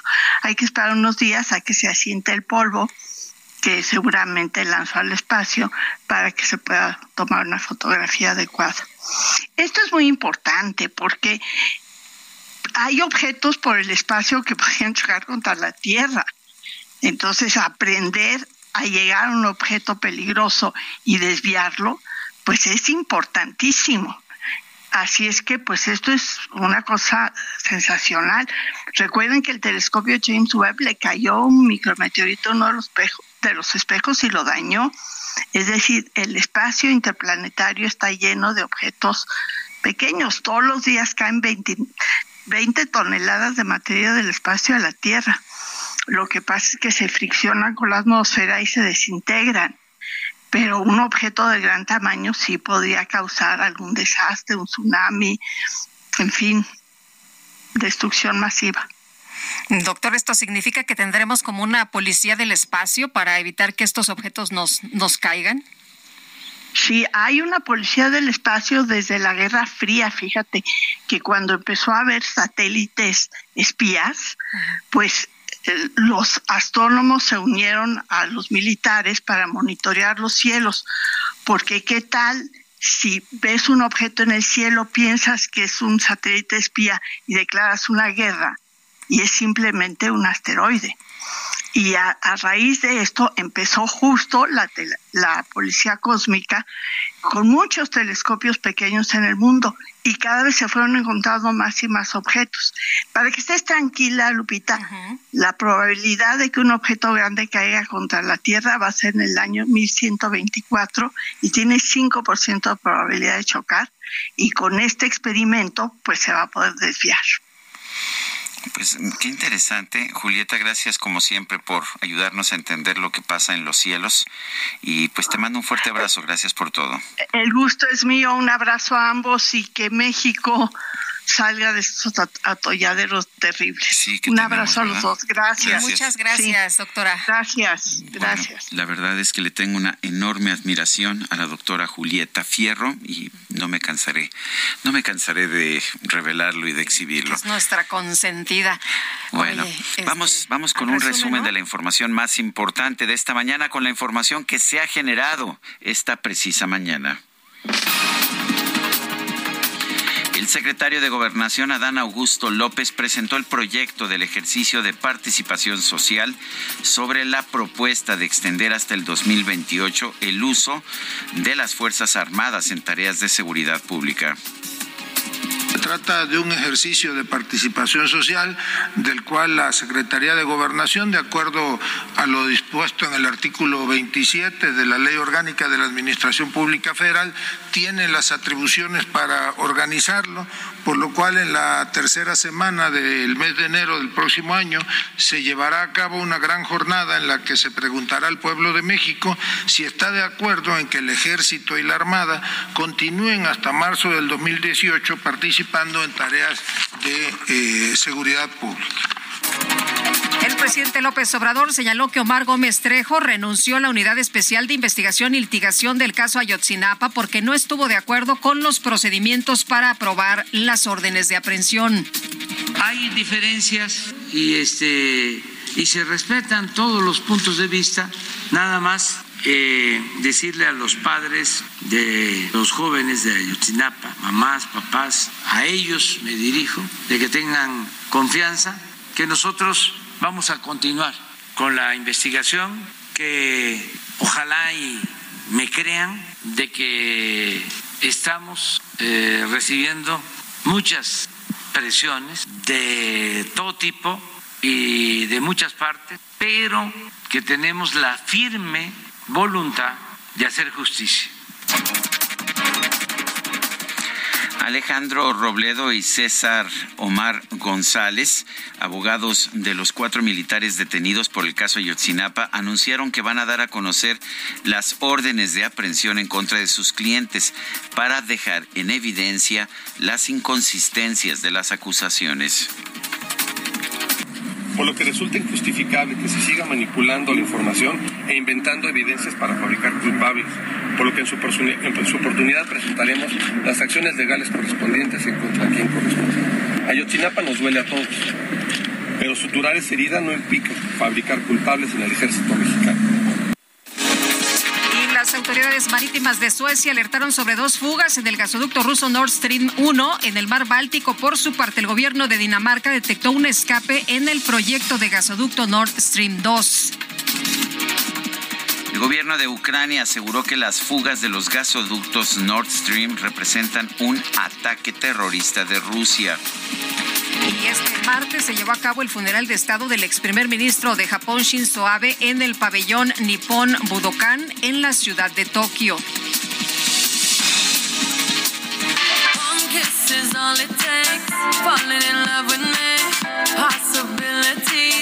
Bueno, pues en redes sociales causó polémica un video difundido por dos jóvenes de la Ciudad de México que asistieron al concierto de Dua Lipa en el Foro Sol. Para no perderse ninguna canción decidieron usar pañal en lugar de ir al baño.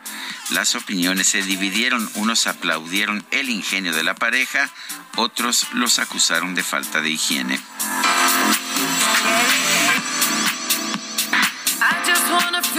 Nos pusimos pañal para el concierto de Dualipe.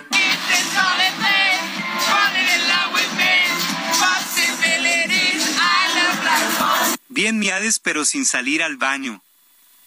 No, pues ahora sí que cada quien, ¿eh? Yo, ahora sí que cada quien. No me. y yo, la verdad, tampoco. no me inclino por esa solución. Pero bueno, Daniel Magaña, desde las Águilas, ¿qué nos tienes? Lupita Sergio, muy buenos días. Pues una fuga de agua pues bastante considerable aquí en la colonia, precisamente en Las Águilas, la avenida de Las Águilas y cerca de la calle de Cardenales. Y fíjate que pues debido a la magnitud de esta fuga en la cual se desperdiciaron miles de litros de agua, esta es una pendiente, pues el agua ingresó hacia un predio eh, particular de departamentos, número 92 de la calle de Cardenales, que quedó anegado prácticamente el medio sótano, pues se convirtió de estacionamiento en una alberca.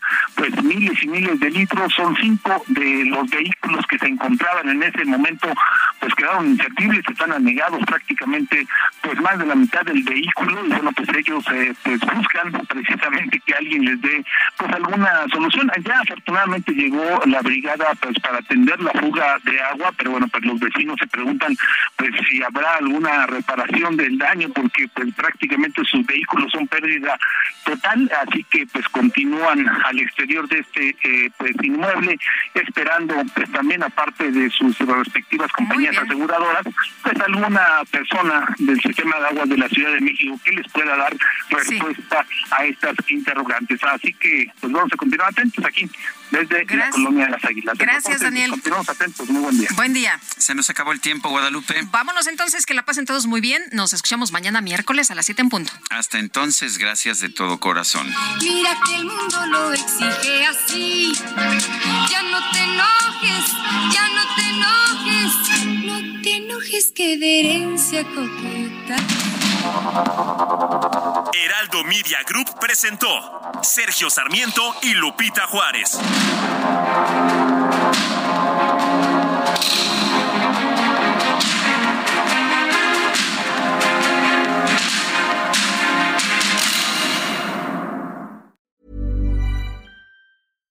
When you make decisions for your company, you look for the no-brainers. And if you have a lot of mailing to do, stamps.com is the ultimate no-brainer. It streamlines your processes to make your business more efficient, which makes you less busy. Mail checks, invoices, legal documents, and everything you need to keep your business running with stamps.com. Seamlessly connect with every major marketplace and shopping cart. Schedule package pickups and see your cheapest and fastest shipping options from different carriers. With rates up to 89% off USPS and UPS rates. And with the stamps.com mobile app you can take care of mailing and shipping wherever you are. Make the same no-brainer decision as over 1 million other businesses with stamps.com. Sign up with code program for a 4-week trial plus free postage and a free digital scale. No long-term commitments or contracts. That's stamps.com. Code program.